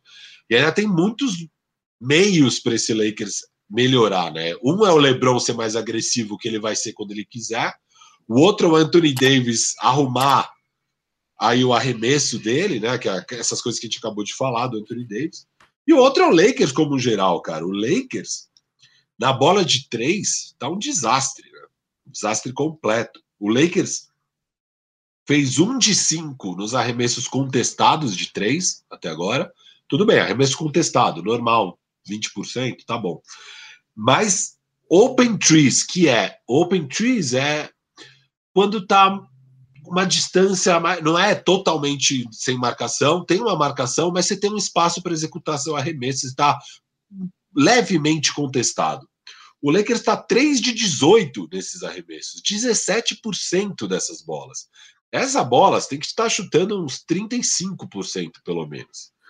É, então daria para estar tá fazendo o dobro do que o Lakers fez dessas bolas. No mínimo o dobro. E os wide open trees, que é tipo, cara, não existe marcação. tá? Você tá livre, você pode. É, é a chamada brincar. Três, bola de três Lonzo Ball. Isso. É a bola de três Lonzo Ball. É aquela bola de três que o Harden deu o crossover, olhou pro cara no chão, deu uma lambidinha no lábio e arremessou.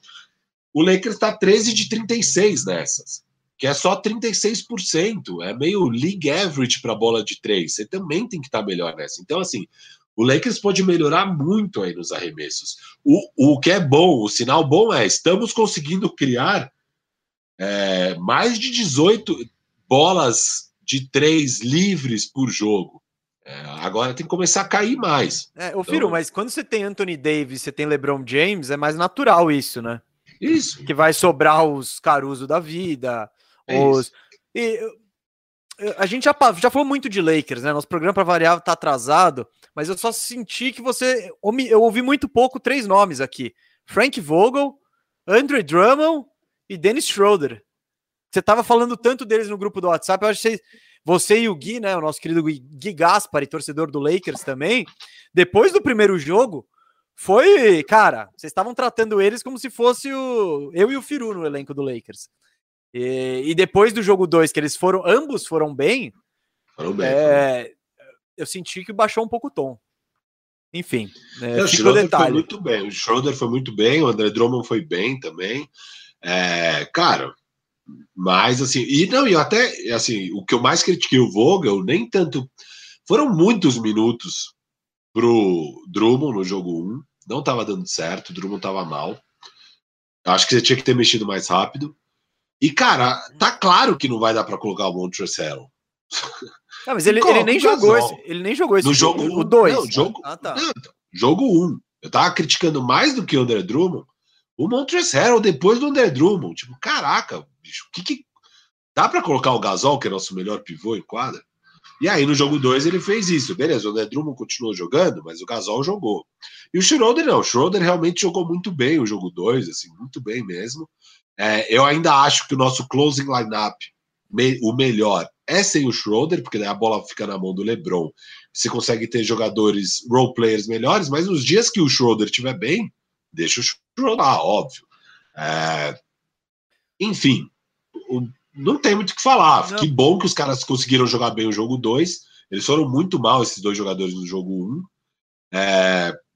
Não, então, sobre o jogo 2, eu acho que o, e vamos lá, nos dois jogos, o nosso querido Vogel fechou com o Anthony Davis de pivô. Ele, ele não botou nem Gasol, nem Drummond, nem Harrell para fechar nenhum dos jogos. E eu, vendo esse jogo, fiquei muito com a impressão, o jogo 2, de que botar o Drummond em quadra, ele sabe que o time não vai ficar fluido, ele sabe que não, não vai ser bonito, mas ele sabe que ele vai, cara, ter uma vantagem monstruosa nos rebotes. Então, tô nem aí, sabe? Para jogar o para jogar o minuto 9, tipo, para jogar os, sabe, a reta final, tudo bem você ficar lá jogando vôlei perto da cesta, enfim. Eu acho que o que é, essa é a estratégia do, do, do Vogel. E acho que também eles não vão, ele não vai ficar fechando, fechando, não tá nos planos dele fechar jogo com esses caras. Então é um ponto positivo ali. Uh, vamos para a última série do, do Oeste. E daqui a pouco, Bora. depois dessa última série, vamos responder superchats. Então manda aí, o Guto tá separando tudo. Firu, você tem um, algum hot take desse Utah Jazz 1, Memphis Grizzlies 1? Tá procurando aí. Cara, não sei se é muito quente. Meu take não, não é tão hot, meu, na real. É, meu grande destaque é exaltar a estreia do Jamoran. E aí eu quero aproveitar e falar de todas essas estreias, né? Porque estreou nos playoffs esse ano. Jamoran, Devin Booker, DeAndre Ayton, o Trey Young, e todos estrearam tão bem, tá tão legal de ver essa nova geração finalmente aí jogando playoffs, jogando em tão alto nível, né? Ontem o Jamoran enfiou 47 Isso. pontos. É, no aproveitamento altíssimo, o cara tá destruindo. Então tinha muita gente triste por não ver o Steph Curry nos playoffs, mas estamos vendo o Jamoran nos playoffs e tá muito bom de ver. É, não vai dar para o Memphis disputar com esse time do Jazz, assim, ainda agora que voltou o Spida, o Spida, né? E o Mitchell voltou bem. É, jogou poucos minutos ontem, jogou acho que uns 25 minutos, mas fez 25 pontos nesses minutos, com bom aproveitamento. É, o Mitchell é um jogador incrível, tá? Com muita saudade de ver ele jogar, fiquei muito feliz de ver ele ontem. É, mas é isso, assim, a estreia do Jamoran de todos esses jovens jogadores me faz ansiar muito, Gustavo Mesa, pela estreia do Zion Williamson nos playoffs. Porque, cara, playoff é um negócio muito legal. É outro mundo, é outra você, coisa. Você me assustou, cara. Eu achei que você ia vir com coisa mais bizarra. Não, não, não. Então tá bom. Zion eu também Porque quero eu, tô ver. Tão, eu tô tão feliz de ver esses caras aqui nos playoffs. São jogadores incríveis. Né? Trey Young, Devin Booker. Puto, Devin Booker. Já tinha que estar nos playoffs há muito tempo esse moleque. É, e, e, eles estão jogando demais, é incrível de ver, né? E, cara, a gente precisa ver Zion Williamson nos playoffs. Imagina essa experiência, Gustavo. Imagina essa experiência de ver Zion Williamson fazendo 70% das bolas, infiltrando todas, arrebentando tudo que vê pelo caminho nos playoffs. Assim. Vai ser... Não, e os treinadores tentando achar um jeito de parar ele. Exato. Matchup, põe cara baixo, põe cara pequeno, e põe cara alto. Eu não vejo a hora. Isso precisa acontecer no que vem. É, cara, Pelicans, faça o que precisar fazer aí. Troca logo essa porra desse Brandon Ingram. Chega disso. Vamos pro pau. Não espera dois, três anos e montar o time. Não faz a mesma merda que vocês fizeram com o Anthony Davis. Monta logo um time decente. Você não precisa ter um monte de craque. Quando você tem um cara do nível do Zion, você não precisa ter um monte de craque. Olha o Dallas Mavericks. É um bando de pé pera, de rato. Pera, pera, não, tudo bem, o Luca tá é melhor que o Faz esse disclaimer não, é aí, por favor, é melhor. Não, o Luca é o melhor. O Luca é GOAT. É lindo. O Luca vai brigar pelo status de GOAT até o fim da carreira dele. Ele vai estar naquela conversa. Mas o Zion vai ser um top 10 da história. Eu acho. É, é o eu, top 10 da história. Eu acho. Tá botando ele. Eu acho que o Zion. Antes do Kevin eu, Durant. Eu sou... Ah, eu sou muito alto no Zion, cara. Acho que o Zion vai ser absurdo, assim, absurdo. É, top 20 com certeza. Eu acho que vai chegar a ser até um top 10. O, o Luca é outro patamar, sem dúvida. Mas é. o Zion, o Zion vai ser um top 10 né, da história da NBA quando a carreira dele acabar. Gente, eu só queria dizer, que, eu só queria dizer que ver... o bandejão vai existir até o fim da carreira do Zion. Isso. E vamos Vocês vão me cobrar. Isso. Eu isso. sei que o chat está indo à loucura. Vocês podem me cobrar. Cara, o Zion é um outro patamar de jogador. É isso. É, eu vi que no começo aqui da live alguém perguntou se o Jamorant é melhor que o Zion, mas nunca, esquece. É outro patamar. Amo o Jamoran, ele é maravilhoso. É, espero que ele alcance tudo que ele pode alcançar. Esse cara é brilhante, mas o Zion é uma força da natureza. A gente precisa ver o Zion nos playoffs. E não dá para ficar com. Ai, vamos esperar, montar aos poucos. Não, chega, cara. Não é difícil. Você tem assets bons. Troca essas porra. Pega uns caras que complementam o jogo do Zion. Você não precisa ter craques, você precisa ter caras que complementem o jogo do Zion. E vambora. Monta um time decente aí pro Zion e quero ver eles nos playoffs, pelo amor de Deus. Esse é meu take. Sabe o que eu acho? Que se é. eu fosse torcedor do Jazz ou do Grizzlies, eu estaria puto, tá puto com você. que gastou seu argumento sobre os dois times para falar de Zion Williamson. É... precisava falar de Zion, é, eu cachei aí. É, então, é, é isso. É uma série ali, o primeiro colocado do Oeste, melhor time da NBA, contra a grande surpresa que eliminou o Curry.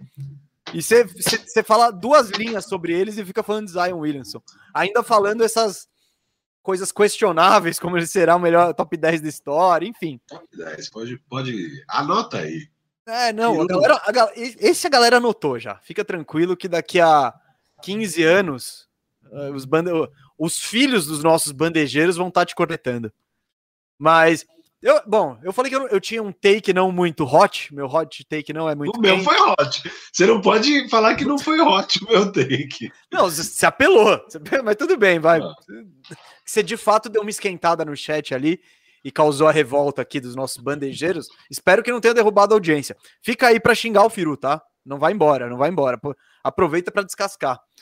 Cara, meu take não tão hot é, primeiro, ah, muito legal ver o Jamoran e ver esse time do Grizzlies que é isso, no videogame esse time é bem meia boca, na vida real ele, ele é bom, cara, ele é bom, ele é um time redondo, é, você vê o, o, que o Jamoran tá fazendo é muito legal, assim, e você vê uns caras como o Dylan Brooks mostrando valor, o Valanciunas, cara, pô, que, que pivô, né? É, lembra que ele foi trocado pelo Mark Gasol ainda, baita negócio do, por mais que o Toronto tenha ficado feliz também, que foi campeão, pô, baita negócio do Memphis. Enfim, é uma troca boa para os dois, né? É, é. E então, muito legal ver esse Memphis. E meu take não tão quente assim é o tal do Donovan Mitchell faz diferença. Mas faz Nossa. muita diferença. Ele é o cara. E os números dele não foram impressionantes, assim. Foram. Eu vou até, vou até pegar aqui, ó. No jogo ou na temporada? No jogo, no jogo. Ah, tá. Foram 25 minutos, 25 pontos, dois rebotes, nenhuma assistência, chutou 42% de quadra. Sabe? Não é brilhante mas a presença dele abre tudo para o resto do time, assim. Então, ele é o, ele é o, o, o, cara que, ou fora de série desse time, o cara que, se o Jazz for muito longe, é por causa dele, né? Vai lembrar que ele foi o cestinha dos playoffs do ano passado.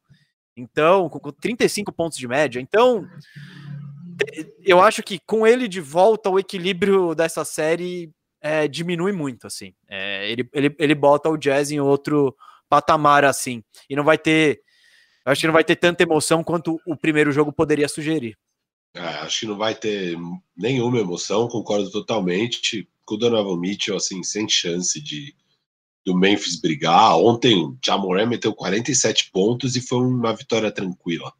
É, não tem muito mais o que o Memphis possa fazer. É, é uma diferença de time muito grande.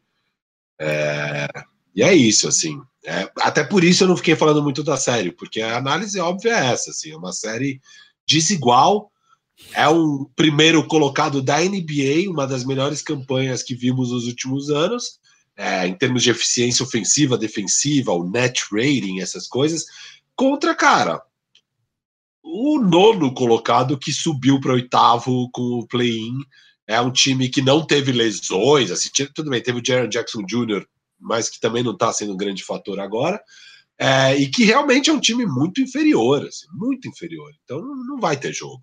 É, foi muito legal. Eu até falei antes daquele jogo 1, falei, cara, se o Memphis não quer ser varrido, hoje é o dia. Aproveita aí que não tem o Mitchell é, ele deve voltar já no próximo jogo, então aproveita aí e ganha esse jogo. Eles fizeram isso, eu fiquei feliz da vida, porque. Nem deram. Nem, porque se não ganha nem esse jogo, não ia ter série, né? Então... Não, e nem isso eu esperava, porque, cara, o time é tão redondo do, do Jazz e ganhou tantos jogos sem o Mitchell que o normal seria ganhar. Então foi bem legal que o Memphis conseguiu ganhar esse jogo. É, finalmente estamos vendo o Jamoran, finalmente porque já no primeiro ano parecia que ia, bateu na trave e perdeu no play-in. Dessa vez surpreendeu todo mundo, né? Tinha gente achando que não tinha a menor chance do Warriors perder para o Memphis. Memphis ganhou do Warriors com autoridade ali, foi muito bom. É, e tô feliz da vida que esse time já tá pegando playoff, já tá pegando essa experiência, vai ser importantíssimo. É o time mais jovem dos playoffs, é um time muito bom. É o bom segundo time mais jovem da NBA. Isso. E, então, animal, assim, animal. É, Bora pro superchat? Bora, Guto, põe na tela aí, daqui a pouco Conferência Leste.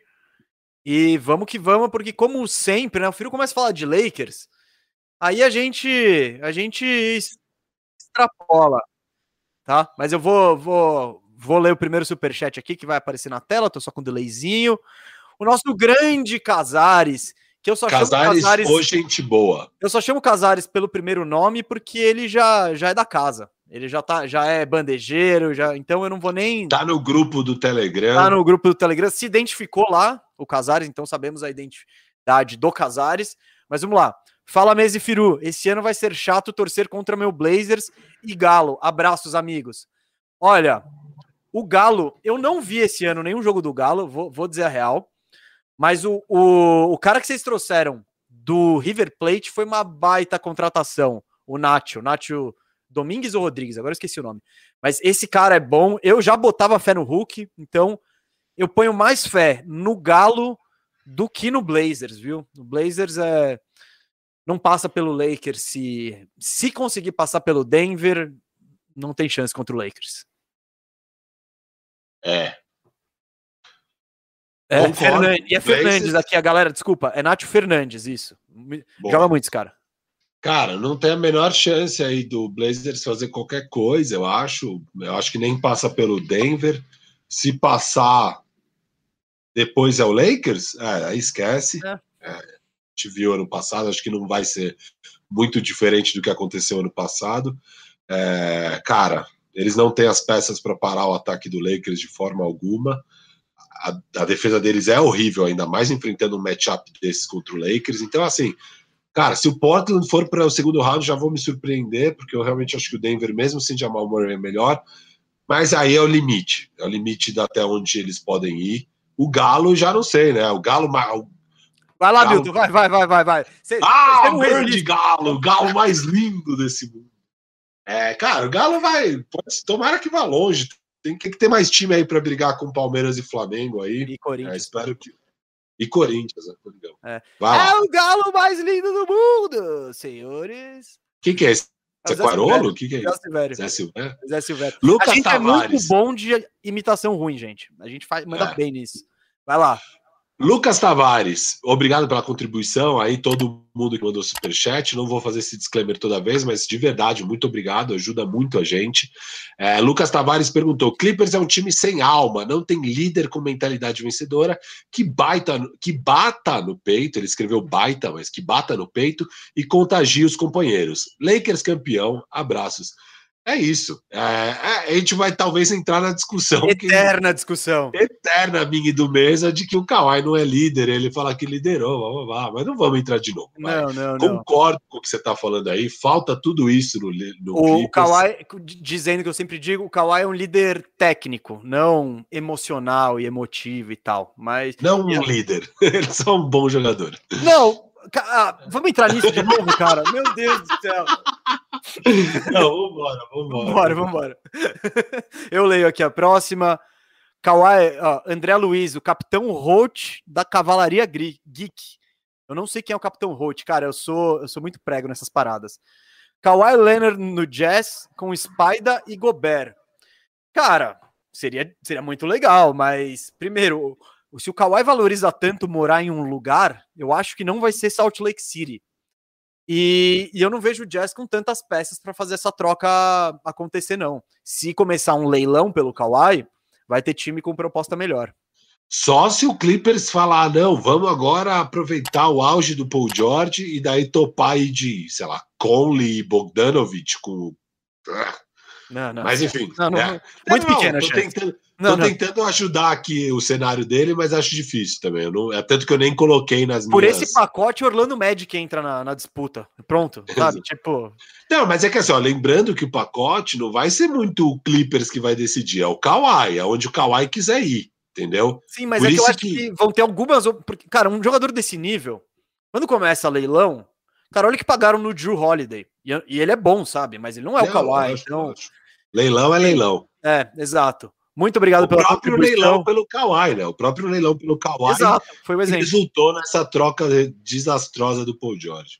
Ó, eu vou ler aqui o próximo. Você vai ler? Ah. Eu tava lendo. Eu leio, eu leio. Vai lá, vai lá, vai Elias Ribeiro, valeu pela contribuição. Salve mesa, salve Firu. A minha pergunta é: podemos afirmar que hoje Jamoran é maior do que Zion? Foi essa que eu li, então. Era um superchat, eu não lembrava. Então foi. Já respondi, né? Já respondeu. Olha, eu acho que o Zion é mais jogador, é mais, sabe, tem mais potencial para ser um cara que vai um problemão para o adversário, sabe? O Jamoran, ele é incrível e tal, mas eu acho que ele pode ser mais marcável. O Zion, se ele continuar evoluindo, ele vai chegar num ponto que, cara, ninguém, você não tem como parar ele. Com esse, ele já tem um aproveitamento absurdo do lado da cesta. Se ele adiciona um chutezinho aqui, um chutezinho ali, enfim. Uh, hoje, talvez o Já esteja mais. É que a gente tá vendo o Já nos playoffs, né? Então é, é, é, isso é muito impressionável. O maluco fez 47 pontos ontem, né? Então Botar o Zion acima já é muito, mas eu acho que o Zion é, é, é melhor sim do que o, que o Ja nesse exato momento. Vamos para a próxima. Daniel Galo, valeu pela contribuição. Fala, Firo e Mesa. Houve uma troca no draft de 2018 entre Luca Doncic e Trey Young. O que vocês acham que seria do Atlanta Hawks nesses playoffs com o Luca lá? Abraço e continuem com o bom trabalho. Daniel, cara, você tá premonitório, porque vai sair um radar bandeja no mês que vem. Agora, mas já tá, já tá chegando o mês. Desculpa, que é justamente sobre a ligação do Trey e do Luca. E bom, vou dar um spoilerzinho do que eu escrevi no radar. Cara, o Trey Young é, é um ótimo jogador, um jogador incrível, um cara maravilhoso. Mas o Luca, ele é um talento transcendental. É, o, o, o, como o Atlanta estaria esse ano com o Luca, um dos favoritos do, do leste. Estaria brigando lá em cima, porque com. Olha o que o Luca tá fazendo num time claramente menos talentoso que é o Dallas. Imagina ele com esses coadjuvantes que o, que o, que o Hawks tem. Imagina ele com Bogdanovich, Hunter, Capelar. É, Galo, Capela, nossa, Collins, Hutter. É, não seria absurdo. Seria. Acho seria. que seria. Eu acho é. que eu, eu, apost, eu acho que apostaria nesse time no leste. Eu também, acho que sim. Então, você vê, o Trae Young é demais, mas essa troca vai assombrar o Hawks pelo resto da vida. Não só o Hawks, né? Todos os times que estão nessa coisa. A gente tá falando do DeAndre Ayton jogando bola pra caramba ah. nos playoffs. Mas, cara. Não, o Kings imagina, o Bagley. Imagina que... Booker e Luca. Imagina que Luca junto. Sabe? Você pega um journeyman de pivô com Booker e Luca. Pelo amor de Deus. É, imagina o Kings. O Kings estaria nos playoffs todos esses anos. Não, o, o inclusive estaria com o leva, é. lá. É. É, assim. Enfim, não, mas é que especificamente o Atlanta é que eles trocaram o pique que foi escolhido o Doncic. Então, ah, não, tá, tá, histórico ali escrito, assim, ó, tipo, Doncic, escolhido por Atlanta. Trocado ah, é. pro... Eles não teriam o DeAndre Hunter, né? Que o DeAndre Hunter é dessa troca, não é? Não, não, é o Cam Reddish. Mas o DeAndre ah, Hunter, é o, Cam Reddish, é o DeAndre Hunter ele foi a quarta escolha no ano seguinte. Então é de se imaginar que o Hawks não fosse ter essa quarta escolha. Então não dá. Tá, tira o DeAndre Hunter e põe o, é, tira o Hunter e o Reddish. Na real, dá para deixar o Reddish. Que é, acho que seria o, o, o pique do, do, do, do Hawks no primeiro ano, talvez fosse por aí, vai. Então tira o Hunter. É mais ou menos isso. Tá. Que foi o que o retrospecto, o Mavs, no primeiro ano de Luca, terminou em décimo. Então, acho que dá para dizer o Hawks a mesma coisa ali. É, vamos lá, Guto, é isso? Ah, aqui, ó, não. André Luiz, capitão Holt da Cavalaria Geek. Mais uma contribuição, valeu mesmo, André. Qual, qual movimentação, qual jogador faria o Jazz subir de nível na opinião de vocês? Kawhi? Não, tem vários. Por exemplo, se você põe o próprio Paul George no Jazz, melhora. Você troca o Paul George pelo.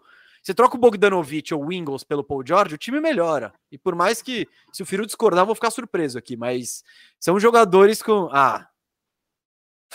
Oh, mas Maneira esse hate aí do George, vai. Não, melhora. Vai. Ah. Nossa, você não vai falar que você vai pegar Joe Ingles antes de Paul George. Não, melhora. É, me dói dizer isso, mas melhora. Me dói. Melhora. Então, é, o Jazz, ele, ele, ele tá com um time meio fechadinho, assim, mas eu não sei que tipo de loucuras eles poderiam fazer para melhorar. Mas um Paul George facinho aí, eu, eu iria atrás.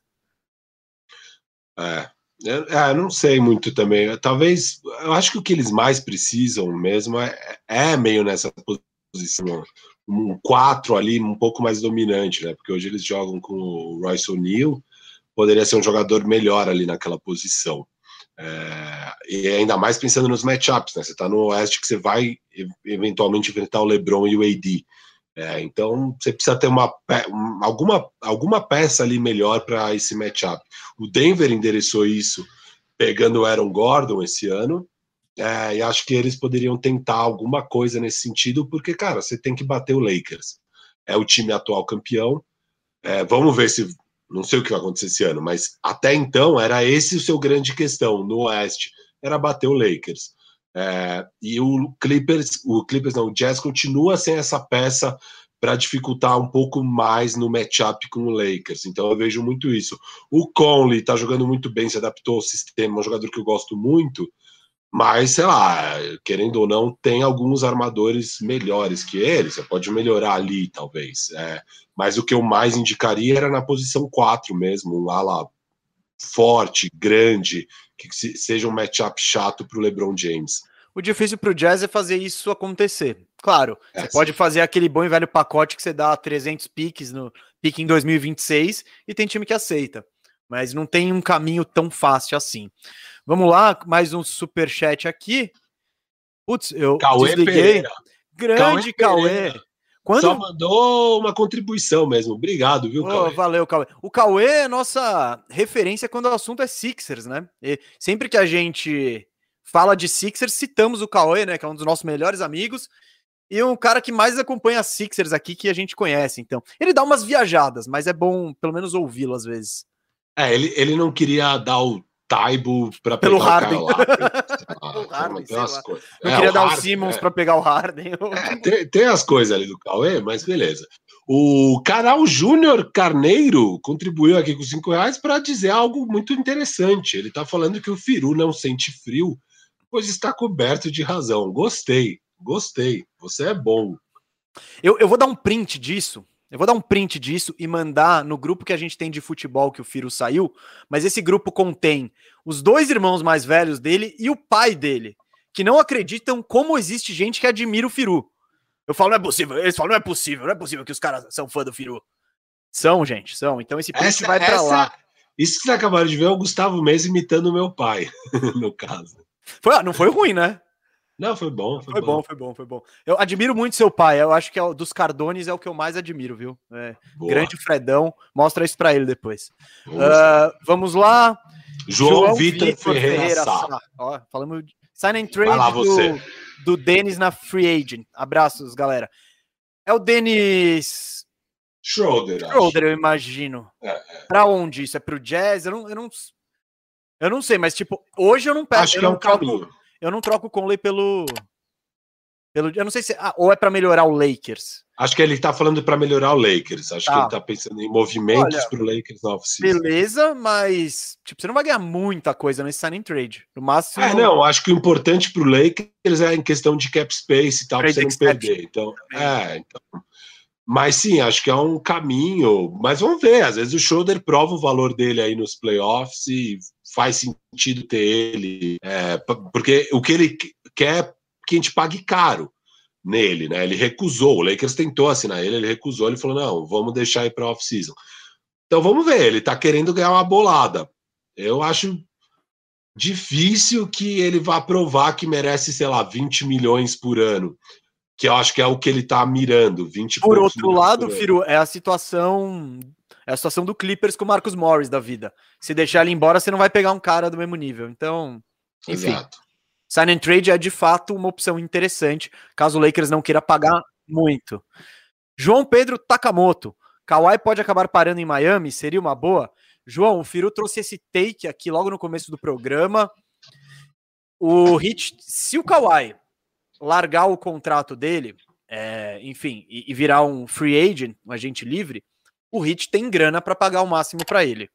Então vai ser um dos times especulados com certeza. E eu, particularmente, gostaria muito do, do Kawhi lá nessa hit culture aí. É o que eu falei. Jimmy, Kawhi e Bam, meu, entra nesse garrafão aí. Vai ser complicado. É, seria demais. De acordo? Temos mais aí, Guto? Acabou. Gente, caramba, hein? Muitas contribuições. Ainda vai ter mais um bloco de superchat ao final do programa. Mas agora vamos para a Conferência Leste aí, gente. Vamos começar no pique. E eu já vou começar com a série mais interessante para que se a gente tiver que ir rapidinho, a gente vai rapidinho com as outras menos interessantes. Que eu acho que talvez seja o resultado mais surpreendente até agora, que é o Bucks abrindo 2 a 0 no Miami Heat. Contrariando até agora os palpites de Mesa e Firu, nós dois, no caso. É, e muita gente cornetou a gente por isso, talvez a galera tenha razão. Mas, ô Firu, eu vou começar com um take aqui, porque eu acho, ah. que, quer, eu acho que você quer falar de hit. Eu tô sentindo aqui, eu tô sentindo. Então eu quero falar um negócio de Bucks. Cara, O Middleton, ele meteu, eu acho, que a bola mais importante da, desse século para o Bucks. E, e, isso não é exagero. Porque vamos lembrar como é que foi o primeiro jogo, que o, o Middleton ele ganha com quase um buzzer beater, ele deixou meio segundo no, no relógio, uma bola clutch demais, na prorrogação. E como que foi esse jogo? Era um jogo para o Bucks ter vencido com mais facilidade. É, o, o, Jimmy Butler, eu anotei, 17 pontos, 4 de 22. Bema Debaio, 4 de 15, 9 pontos. Os dois melhores jogadores do Heat, muito mal. O, o Yannis teve a chance de ganhar o jogo no tempo regulamentar com lance livre. E ele errou lances livres decisivos. O Bucks tomou a bola do, do empate na prorrogação do Butler, que não estava acertando rigorosamente nada. Por que, que essa bola do Middleton é tão importante? Porque ela, além, salva um jogo que o, o Bucks já deveria ter vencido, é, já devia tá, ter computado essa vitória e estava penando. Então, eu, eu, eu, imagino que se o Bucks perde esse jogo com o Miami tão abaixo, com as estrelas do Miami jogando tão mal, eu duvido que o Bucks iria para o segundo jogo com a confiança que eles foram. Que eles, eles abriram 46 a 20 no primeiro quarto, todo mundo metendo bola de três. Enfim, eu acho que se o Bucks perde aquele jogo, a confiança ia para o saco, ia vir aquele espírito de putz, de novo, meu, como é que a gente ganha desses caras? Porque se eles jogando mal assim a gente não consegue ganhar. Enfim, a bola caiu, e o espírito do time muda totalmente, né? Eu, eu, eu tenho certeza que o jogo 2 não acontece desse jeito se o Bucks perde. Então eu queria valorizar muito, e o Middleton foi um cara que eu e o Firu questionamos, né? Falei, puta, o cara. E aconteceu exatamente o que a gente tinha falado. O, o Yannis não decidiu no clutch, não botou a bola embaixo do braço, a responsa caiu na mão do Middleton e ele entregou. Entregou de um jeito incrível, assim. Então, queria valorizar o Middleton e especificamente essa bola que, cara, pode ser fundamental para o futuro do Bucks, não é nem para essa série, é para os próximos anos, assim. É, lembrando que você, quando falou disso, de os times que mais tinham a perder nesses playoffs, óbvio, Clippers era o mais, mas o Bucks era um dos mais também, né? É, e, e, eu coloquei, eu não sei se eu, eu, coloquei assim, mas sim, de tipo. Isso, isso. Não tem tanto a perder, porque o Yannis está com um contrato. Mas é aquela coisa, cai na primeira rodada, Ia começar a pressão. Não, ia ser uma né? pressão. Né? Então. E, cara, foi incrível essa bola mesmo. A hora que ele chama, eu já estava pronto para dar risada, assim, porque é aquela bola que é difícil, né? O cara deixa o cronômetro passar, fica paradinho para partir para cima e, e ir para o jump shot ali, clutch. E ele meteu, foi linda a bola, foi linda. Depois apareceu uma estatística aí que ele está em boa companhia. Ele tem 3 de 6 nessas bolas. Você quer que eu vá buscar? Eu vou buscar. 3 de 6 nessas bolas, e quem tá na companhia dele é Red Miller, Ray Allen e Robert Horry, que são alguns dos caras que a gente tem aí na nossa estima como dos mais clutches de todos os tempos. Então, é, eu que sempre critico tanto Chris Middleton por não ser confiável. O trata como é, nessa nessa tipo de situação, o cara tá bem pelos números, né? Então, quem sou eu para contrariar? Eu vou botar na e... tela no esquema Roots aqui, Firu. Vamos ver se vai. Vai lá. Oi? Ah, vai, manda, manda pro. Não vai dar para ninguém ver. Manda no WhatsApp. Vou falar, vou falar aqui, ó. Melhor percentual em, em bolas que empatam ou põe o time na frente com 10 segundos por jogar no quarto quarto ou prorrogação. Então vamos lá. Ray Allen, 50%, 6 de 12. Red Miller, 50%, 5 de 10. Chris Middleton, 50%, 3 de 6. Robert Horry, 50%, 3 de 6. Então, que time aí para o nosso querido. Exato. É muito interessante. Não imaginava ver uma estatística dessa sobre Chris Middleton. Não imaginava ver uma jogada dessa do Chris Middleton. Foi incrível. Acho que todo mundo ficou muito impactado. Foi em pleno domingo, se eu não me engano, né? Esse jogo. É, e foi animal, foi assim. No é sábado, é foi o jogo que abriu os playoffs. Ah, foi sábado. Foi, isso, tipo, foi o primeiro sábado. jogo. Ah, é, o primeiro jogo. E, cara, e é, e é, e é o que você falou, assim, é um jogo que o, Miami não vem para o jogo, né? As duas estrelas do Miami não vêm para o jogo. E do outro lado também o Bucks, cara, chutando horrivelmente de três, assim. E era o típico jogo que quem ganhar ou quem perder podia ter uma boa história do tipo, por que que vamos melhor no próximo jogo? E veio o próximo jogo e de fato, com a confiança renovada em dia, as bolas de três do Bucks passaram a cair. O bom o... virou o Ray Allen, né? Nosso bom Brin Forbes, tem até aí, ó, no chat, criamos um, um, um uma figurinha de bom Brin Forbes, é que o cara parecia o Ray Allen, assim, tava incrível o Brin Forbes no começo do jogo. Depois ele pôde até se poupar de tão fácil que foi, né? Foi um, foi um estouro aquele jogo, jogo 2. E de novo, Bema Debaio e Butler não jogaram. Então agora tá esse sentimento de que a vaca deitou. Eu acho, eu acho que ainda não, tá? Eu acho que então ainda manda não. seu take aí. O meu take é: cadê o Bema Debaio? Esse é meu take. Cadê esse desgraçado desse Bema Debaio? Por que, que eu tô falando do Bema Debaio? Porque diferente do outro ano, onde o Giannis é, marcava o Bam e o time tinha uma vida mais fácil, esse ano, finalmente, o nosso queridíssimo Mike Budenholzer fez o ajuste e agora o Giannis marca o Jimmy Butler. É, em um jogo ele marcou três vezes mais o Jimmy Butler do que qualquer outro jogador, no outro duas vezes mais. Então tá bem claro que o jogador do Giannis é o Jimmy Butler. E aí você sobra o Bema Adebayo sendo marcado quase que exclusivamente pelo Brook Lopes. É, uma outra aposta tem o Giannis, uma outra aposta tem o Chris Middleton e tal. E o Bema Adebayo tá horrível. Ele foi 3 de 10 contra o Brook Lopes em um jogo e 3 de 9 contra o Brook Lopes em outro jogo. Contra os outros jogadores, ele foi 3 de 7, que também é baixo para o Bema Debaio. O Bema Debaio, ele precisa jogar bola. Ele está ele tá numa situação boa para dominar. Tudo bem, não é que o Brook Lopes é um prego, ele até as estatísticas avançadas mostram que é um defensor bom, mas a gente sabe que é o Brook Lopes. Se você é um bom jogador, se você é uma super estrela, você pode deitar e rolar em cima do Brook Lopes, pelo amor de Deus. Se você é o Bema Debaio, um superstar, é, que vai ganhar um Supermax. Cara, deita e rola em cima do, pelo amor de Deus.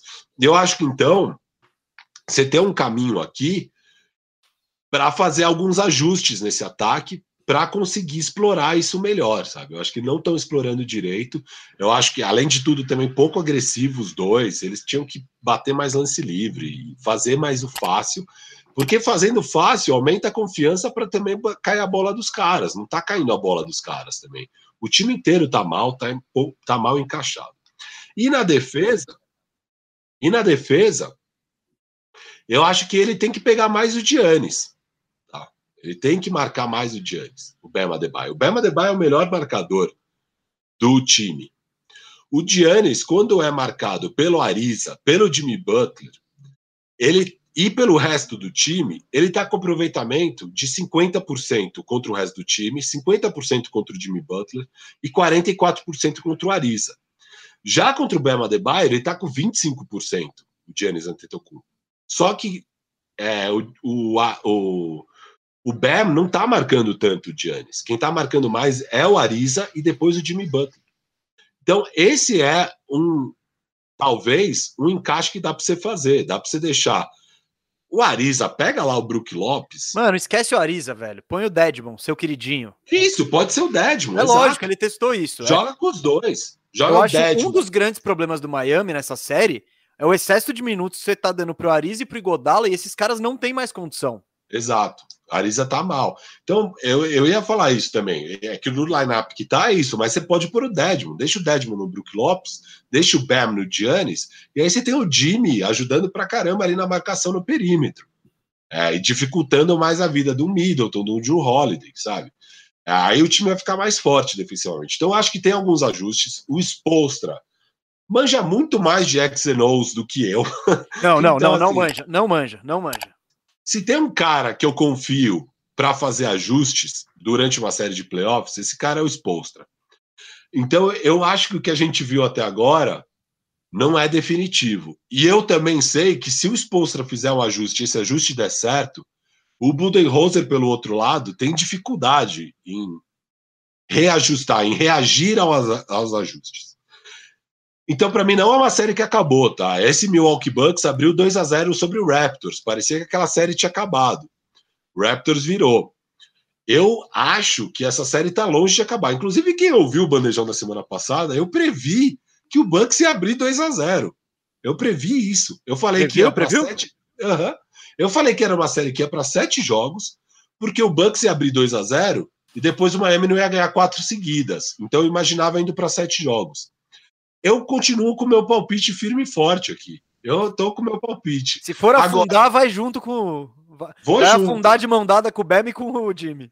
Mantenho o meu palpite. Eu acho que não há motivos para se preocupar tanto, porque assim, tá desastroso. Os caras não são desastrosos. O Bema Adebayo, ele chutou quase 60% na temporada regular, era 57%. Ele tá chutando 34%. É, não existe isso. Acho, é, acho, que o Spolstra vai fazer os ajustes necessários e vamos ver outro Miami Heat nesses dois jogos em casa, lá em Miami. Vai ser outra série. Eu acho que ainda tem série, acho que tem, tem lenha para rolar. Eu não, não pulei fora do barco do Miami. Acho que agora o Bucks é favorito. Se eu fosse palpitar agora do zero, eu palpitaria Bucks. Mas acho que é uma série que ainda pode ir para sete jogos, tá? Ainda pode ir para sete jogos. Assusta ver Jimmy Butler e Bema Debaio tão mal, mas obviamente tem ajustes a serem feitos e serão feitos e vamos ver isso aí. Tô ainda não pulei fora do barco do Miami. Vamos lá. Bom, vamos lá. Eu acho que você pegou muito pesado com o Bam em comparação ao Jimmy. Você tem que lembrar que o cara, de, o cara ofensivo desse time é o Jimmy Butler. E ele tá com uma série desastrosa, assim. Né? Os aproveitamentos dele, cara. Bom, depois eu procuro aqui. Tá, tá desastroso. No primeiro jogo ele chutou 4 de 22. É tipo. Não, foi. Terrível, terrível. Historicamente e... ruim. Sim, sim. E então.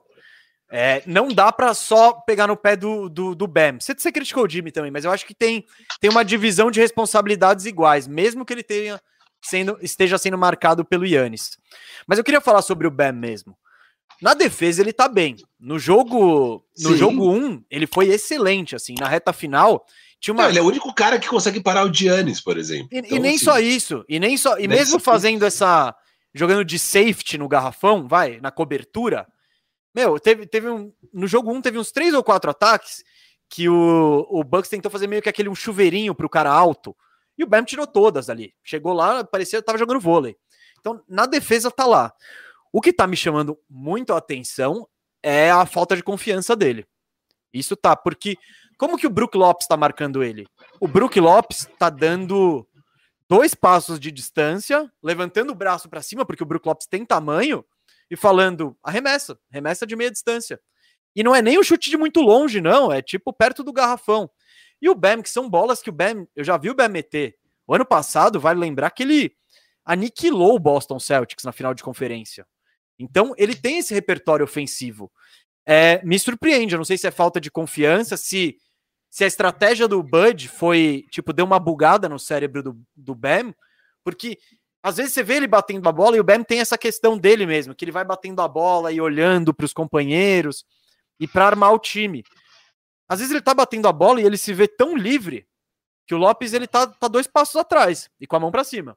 Ele se vê tão livre que ele fala: putz, acho que eu tô me sentindo em obrigação de arremessar. Porque de fato é um desafio para ele arremessar.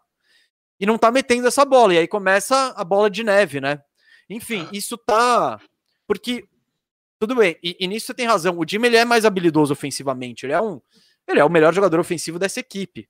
E tudo bem, ele tem a tarefa mais difícil que é enfrentar o Yannis. Mas o Bam é, não é ruim assim ofensivamente. Então o Bam tá me surpreendendo muito essa falta de confiança dele. É, quero ver se é um ajuste, porque é aquela coisa também. Se o Bam começar a meter essa bolinha que o Brook Lopes está dando para ele, muda o jogo totalmente.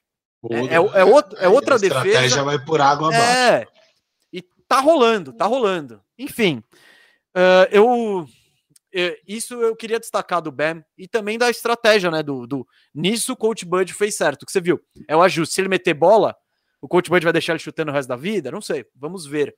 Mas a falta de confiança do Bam e o nível técnico péssimo do Jimmy jogando assim não tem chance, tá? É, seus dois melhores jogadores estão mal assim, o Dragic, porra, cara, e o Dragic é demais, né? Eu acho que o Miami, ele, ele é 100% poupado na, na, na, temporada regular, é impressionante, assim. É, parece que o Hit fala, cara, fica tranquilo, faz o que você quiser, só esteja aqui nos playoffs. E ele é muito regular, muito, enfim. Dragic é muito bom, vale dizer isso aqui. E também dizer, né, do, que o, o Miami tá, tá apanhando muito pela necessidade de ter que usar Arisa e Godala, né? É, isso, isso pesa. E contra é, o Bucks. Tá muito, né? Não, mas é porque. Mas contra o Bucks, uhum. Firu, o Bucks tem Middleton e tem Yannis. Ele, ele não dá para botar o Tyler Hero, por exemplo, e o Duncan Robinson, que esses caras vão ser detonados. Então é meio que uma necessidade. Só que é isso. O Spolstra tem que ver o que vai fazer, porque esses dois caras não dá para você exigir 50 minutos deles. É, enfim. Miami tem ajustes a fazer, é aquela coisa, eu tô menos animado, assim. Eu tô gostando mais do Bucks, assim. Claro, pode, pode rolar a virada do Miami? Pode. Teoricamente, playoff é assim, né? Quem tá em casa cumpre seu mando. Isso. Mas. Mas eu, o que eu vi do é. Bucks eu gostei. O, que é mais perigoso é quando um time igual o Clippers perde as duas em casa, né? Sim, quando você perde aí é as é duas tragédia. fora, hum. quando você perde as duas fora, beleza. Você ganhar suas duas em casa, tudo igual, vira uma série melhor de três aí, que beleza. Então, é, as coisas não são tão desastrosas, os jogos foram desastrosos. É, Miami jogou muito mal as duas partidas, sem dúvida. Assim, o, o Bucks chegou preparado para esse duelo, né? O Bucks queria esse duelo, o Bucks poderia ter evitado o duelo, era só perder aquele jogo, ganhou e falou: não, vamos aí, estamos pronto. É, e tá mostrando que estava pronto. Agora a questão é se vier um ajuste, se vai dar certo o ajuste do Spolstra e se der certo o ajuste do Spolstra, se o, o, o Budenholzer vai conseguir reagir a esse ajuste. Acho que tem lenha aí para rolar. Estou interessado para ver essa série. É a segunda série que eu mais gostaria de ver indo a sete jogos. Eu gostaria muito de ver ah, essa série indo a sete não, jogos. essa é a série que eu mais gostaria de ver nos playoffs, desde o início dos playoffs, assim. É. Eu já estava muito intrigante. Mesa, antes de a gente é. partir para a próxima série, é, você me atropelou ali. Eu queria ter falado, agradecer quem virou membro, né? A gente tem aqui. Eu te atropelei? Desculpa, desculpa. É, né? Que a gente só leu o superchat e partiu direto. Eu ia falar dos membros. É, então a gente tem 127 membros, agora entraram 12 novos. Eu queria agradecer Giovanni Rodrigues, Ronaldo Soares, Bartolomeu Batista, Lúcio Mota do Nascimento Mota, Paulo, Zar, Paulo Arthur Sans Coelho, Kiss Cross. Ivan Heng, Thiago Castro, Pedro Henrique Nogueira, Gabriel Bocardi, Matheus Constantino, João Paulo Pereira. Eu já leio com medo danado de vir aqueles trocadilhos danados aqui. E agora o Rafael Santos acabou de virar também. Então, muito obrigado vocês todos. Pessoal, estamos com a meta. Quem perdeu o começo do programa, estamos com uma meta de quando bater 200, a gente vai fazer dois bandejão por semana aqui durante os playoffs, tá? Quando acabar os playoffs, volta a ser um por semana. Mas durante os playoffs, se bater 200 inscritos, vamos na assim que bater, vai ter segunda e quinta o bandejão. Então, depende de quando bater, já vai ter na segunda seguinte um bandejão extra toda semana. Isso não é só para os membros, é para todo mundo, tá? É, mas precisa bater 200 membros. Então, vamos lá, membro, ajude a gente. Além disso, os membros é, participam de uma live mensal com a gente, de pergunte o que quiser, que é uma hora a gente só trocando ideia. É, vocês podem escolher os temas do Radar Bandeja quando bater 200 também. Tem agora um grupo do Telegram. Você tem acesso a esse monte de emoji legal aí no chat para usar. E é isso. É, isso vai ajudar muito a gente a produzir cada vez mais conteúdo. E já de cara vamos produzir esse conteúdo animal, que é um bandejão a mais durante os playoffs, com esse monte de assunto que a gente tem para tratar. Exatamente. Beleza? Então, valeu. Obrigado a vocês todos que viraram membro. Espero Muito que mais gente a gente bater o quanto antes aqui os 200. Mas vamos lá. Exato. É isso aí, gente. Reforçando aqui, quanto, quando chegar em 200, bandejão na próxima segunda. Então, se conseguirmos a marca monstruosa de chegar até segunda, vai ter bandejão já nessa segunda. Então, vamos lá, galera. Faltam três séries aqui do leste, duas não tão interessantes, mas uma tá bem interessante, hein, Firu? Knicks e Hawks, 1 um a 1 um. Eu já vou começar com o meu hot take aqui. Cara, a série tá sendo meio que tudo que a gente esperava, né? Equilibrada. O Knicks, cara, com muita disposição. O Randall, o Randall tá muito mal, né? Mas ele, na reta final do jogo passado, ele conseguiu ir bem. E o Hawks, ele tem mais peças ofensivas. Talvez um time menos redondo, mas com mais poder de ataque. A série está dividida, um a um. Mas o que eu queria destacar, Firu, é um negócio que eu acho que chegou para ficar. Trey Young, o vilão de Nova York. Eu tô achando muito legal isso, cara. Porque o Madison Square Garden tava, meu, tava sedento para uma série de playoff. E ainda com um ano de pandemia, com a seca do Knicks, com tudo isso, a galera tava pilhadaça, né? E tá ainda pilhadaça. E no primeiro jogo, cara, o Trey Young fez tudo para ser o vilão, né? Além, ele meteu a bola do jogo, ele destruiu durante a partida inteira e fez questão de fazer isso provocando a torcida ainda, o que já gerou instantaneamente um, uma pecha de o vilão de Nova York. O prefeito de Nova York criticou o Trey Young. Eu achei isso muito doideira. Ele falou. E é Nova York, né? Não é Salt Lake City. O prefeito Exato. de Nova York. Ele tem, acho que, coisa mais importante para fazer. Mas o tal do Bill de Blasio falou: pare de caçar faltas, Trey. Quero citar o Steve Nash. Isso não é basquetebol. Então, o Trey Young entrou na cabeça de Nova York e eu achei isso muito legal. E por que, que eu acho isso legal? Porque eu vejo isso acontecendo pelos próximos vários anos. Então só vai intensificar essa série. É, o, o, o, o Trey Young, até pela troca do Luca, ele. Eu acho que o Atlanta não tem como trocar ele, porque aí você assume que você fez uma cagada monstruosa. Agora você até pode não assumir, mas você troca o Trey, você assina a cagada. É, então, o Trey, eu acho que ele. E além do mais, o Trey é muito bom, né? Então ele vai ficar em Atlanta. E o Knicks parece que tá encontrando o rumo dos playoffs, assim. Então, eu acho que é, que é um confronto que vai rolar várias vezes, assim. E eu tô muito animado para ver onde isso vai chegar. Até por isso, Firu, eu falei que essa é a série que eu quero mais que chegue no jogo 7. Porque esse jogo 7 do Trey Young contra o Madison Square Garden vai ser incrível. Cara, eu acho que você tá muito otimista com essa série. Eu dei graças a Deus que ontem o Nate McMillan conseguiu entregar o jogo completamente e o, deixou o Knicks reagir e o Knicks reagiu. Foi um, acho que um segundo tempo mais brutalmente horrível que uma equipe conseguiria jogar foi o que o Atlanta Hawks fez naquele segundo tempo. Nossa, inteiro. festival de tijolada de três, era só tijolada de três. Não, é um absurdo. E aí o Nate McMillan não pede um tempo, não faz os caras bater para dentro e fazer uma cesta fácil. Nada, assim, tudo horrível, a rotação terrível.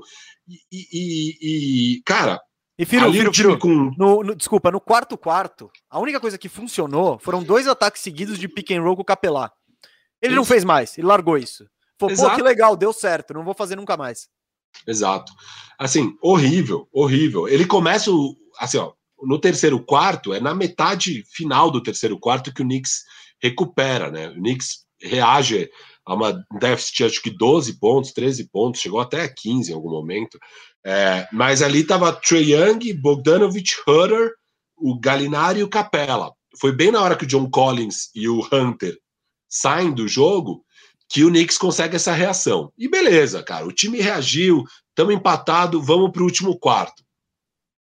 Aí ele começa com Lou Williams, Kevin Hunter é, e o Tony e o Snell na, no lineup. E ele deixa isso rolar por, sei lá, uns 3, 4 minutos, que é brutal ali. Começa o quarto quarto com o Knicks atropelando. Cara, muda logo. Ele demorou um século para voltar o Trey Young e Bogdanovich para a quadra. Ele demorou um século. E daí o Knicks, que estava 15 atrás, já tinha recuperado, já estava com a moral. Cara, aquela é hora de ser que o seu melhor time, porque você não pode deixar os caras aumentar a diferença. E deixou. Daí do nada era, cara, parabéns, vocês acabaram de em oito minutos deixar o time tirar 15 pontos e meter mais 10. E daí ficou muito difícil, sabe? Aí o time que já estava sem moral ali, coisa desandou de vez. E fora, não chamava jogado. Então as rotações foram ruins do Nate McMillan o, o a, a, não chamar o timeout, tá claro, sabe? O basquete tem esse negócio da moral, tem uma hora que você tem que pedir tempo para ajustar o negócio. Ele deixou o time reagir tudo até chamar um tempo, parecia que não tinha técnico. Era um negócio muito louco. E fora as jogadas, né? Que é isso que você falou. O pick and roll ali parecia que estava funcionando, e do nada o time não faz, não roda mais nenhum pick and roll. É, então foi tudo muito doido. O que, que eu gostei disso é que não vai ser uma varrida. Porque ia ser uma varrida, ia ser um 4 a 0 Se o. Se o é, então, assim, se você vai até Se, se eles ganham os dois jogos no Madison Square Garden, cara, um abraço. Eles vão ganhar os dois em Atlanta, ia ser uma varrida. O que, que é legal disso tudo é, vamos ter de novo o Luca, o Trey Young no Madison Square Garden, no jogo 5, para encerrar. Isso que vai ser o mais legal. Para encerrar, em Nova York, o grande vilão, tira eliminando em jogo 5. Vai ser 4 a 1 Era meu palpite tô mantendo.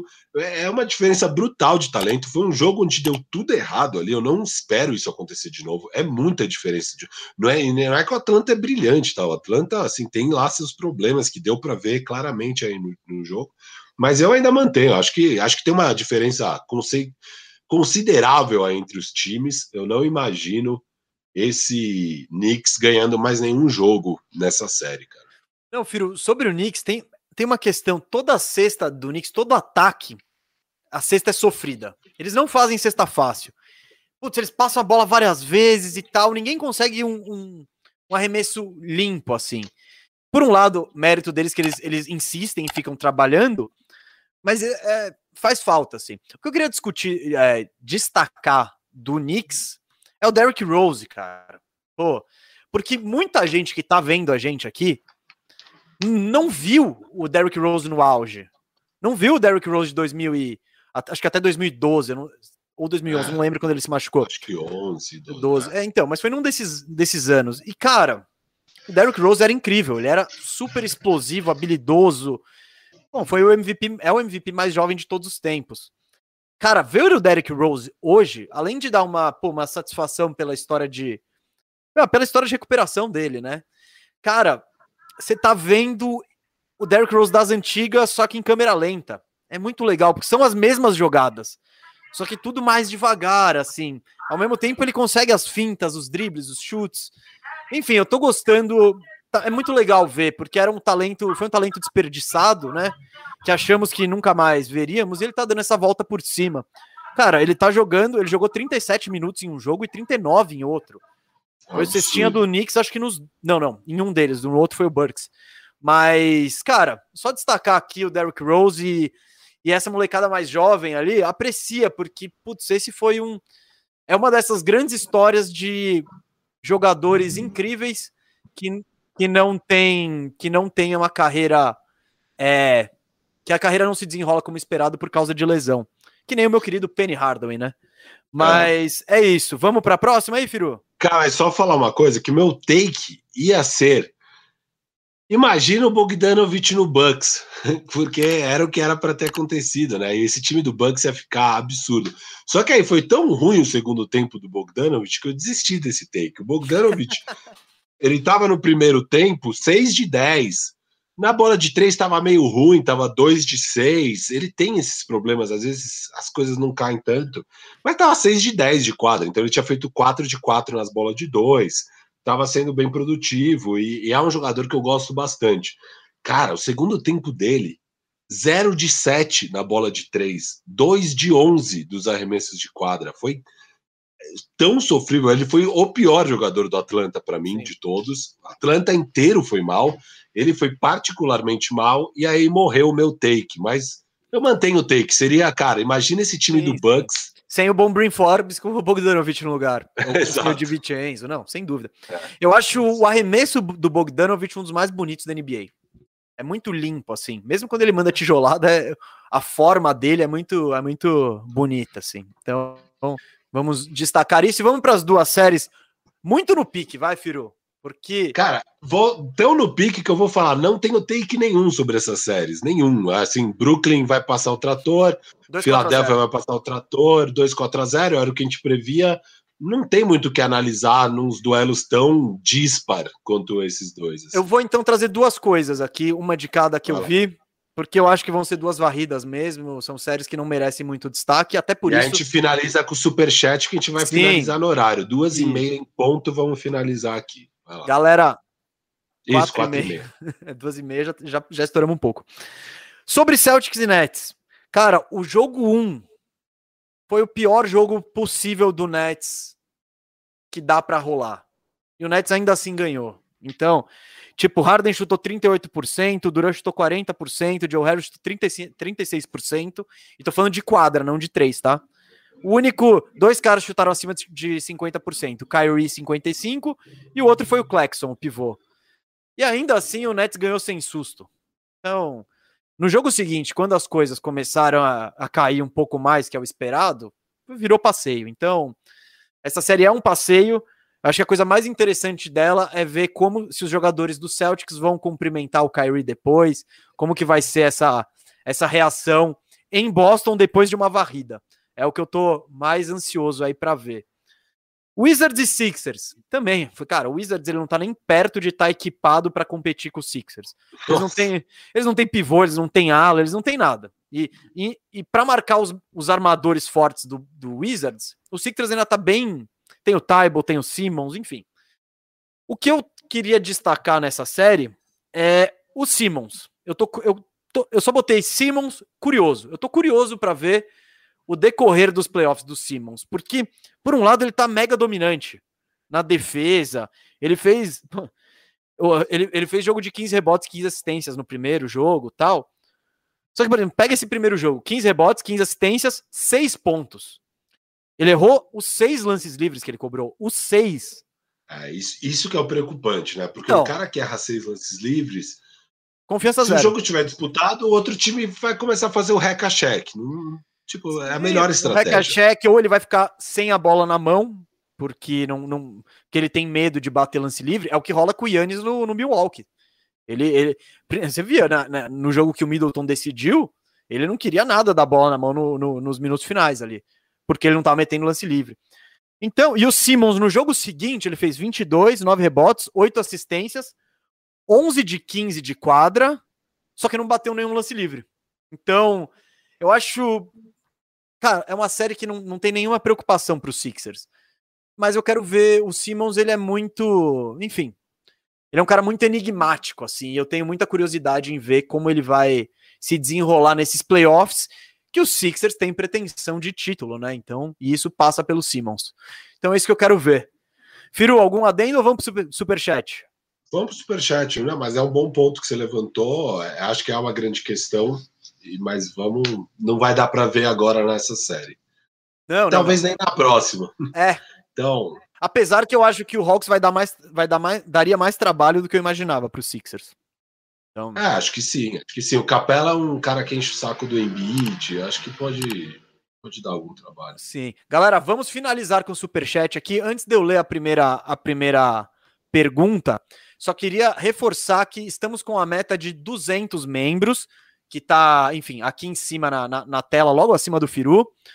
Uh, quando chegarmos nos 200 membros, vai ter bandejão duas vezes por semana durante os playoffs, tá? Então, um, um bandejão na segunda, um na quinta durante os playoffs, mas para isso precisamos chegar em 200 membros. Falta 72. Não vamos completar hoje, mas acho que a gente chega lá antes do fim da temporada. Pergunta do Cassiano Correa. Sem King no futuro, qual parceiro ideal para o AD? Ô, Cassiano, eu não sei qual é esse futuro sem o King. Porque ninguém imaginava que ele estaria jogando nesse nível com essa idade. Eu acho que dá para ter mais uns dois anos de LeBron em alto nível. Talvez, não sei, não sei. Mas, claro, o LeBron saindo, qual é o parceiro ideal pro AD? Pode pegar qualquer cara de perímetro bom, qualquer um. Pega um Bradley Bill, pega, porque vai fazer falta, que aí o Lakers não vai ter. Mas eu, eu vejo essa parceria rolando ainda por pelo menos mais duas temporadas aí. É, é, o parceiro ideal é o Luca. O Luca é o parceiro ideal de todo mundo. Assim, se for falar um cara para jogar com o AD, depois do LeBron seria o Luca. Mas eu acho que ainda tem uns dois anos também, três anos aí de. Você é muito Lakers mal acostumado, né? Quem é o parceiro ideal? Pô, o Luca é o parceiro ideal para todo mundo. É o que eu acabei de falar. Então a resposta é Luca. Quem é o parceiro ideal? O parceiro ideal é o Luca. Ixi, Maria. Mesa caiu. Eu vou falando aqui, galera. O Mesa caiu. Deu algum ruim, ó. Vou tentar aparecer em um canto da tela. Como é que aparece um canto? Tô aparecendo? Tô. Aqui. Eita. Eu tenho delay além de tudo, então. Ah, o Mesa voltou. Boa. Aí, cara, caí sem motivo. Não sei o que aconteceu. Mas tá. caí... Eu tô aqui igual um animal tentando você ficou desconstruído? Cara, é, mas assim, o, o, o, parceiro ideal é o Luca. Quem é o melhor parceiro? É o Luca. Mas, enfim, é, o, o, que é quem vai ser o melhor jogador da NBA, que qualquer jogador encaixa no jogo do Luca. E o AD seria maravilhoso. Não precisa nem ser no Lakers. Pode ser o AD em Dallas depois do LeBron. Não quer dizer que é no Lakers, mas o parceiro ideal seria o Luca. É, tal, Talma Cristo. Talma Cristo, é isso. Obrigado isso. pela contribuição. Simmons no primeiro jogo, 15 rebotes, 15 assistências, só sete jogadores na história conseguiram isso, mas não conseguiu pontuar. Comentem. Puta, a gente acabou de comentar. Mas então acho que você tinha mandado antes. Mas sim, obrigado calma, é... Estamos curiosos, porque contra o Washington não vai fazer falta o Simmons sumido na reta final de um jogo. Contra o Nets, contra adversários mais completos, isso pode virar uma debilidade. Então, vamos ficar de olho aí no. Eu, é, é, o que eu falo. No Sixers, eu tô muito de olho no Simmons. Esse cara tá me intrigando. Vamos para a próxima. Rafael Meu Santos. Opa! Ô, louco! É o recordista, hein, Firu? Uau, 25 euros. Eu tinha visto reais aqui, é euros. Cara, Não, que animal. Na conversão, obrigado, o Cascão vai comprar uma lancha agora, com, que acho que dá para comprar nessa conversão. Pô, Rafael Santos, muito, muito, muito obrigado. Mensagem aqui, bota, bota, 200 membros, queremos mais bandejão. Rafael, é isso. É o que a gente quer, assim. A gente quer que tenha queremos. mais membros, para a gente conseguir tornar o bandejão mais viável. Para eu e o Firu podermos dedicar o nosso tempo a isso, para o Guto, que está aqui no, no backstage também, poder reservar as horas do dia para o bandejão, enfim.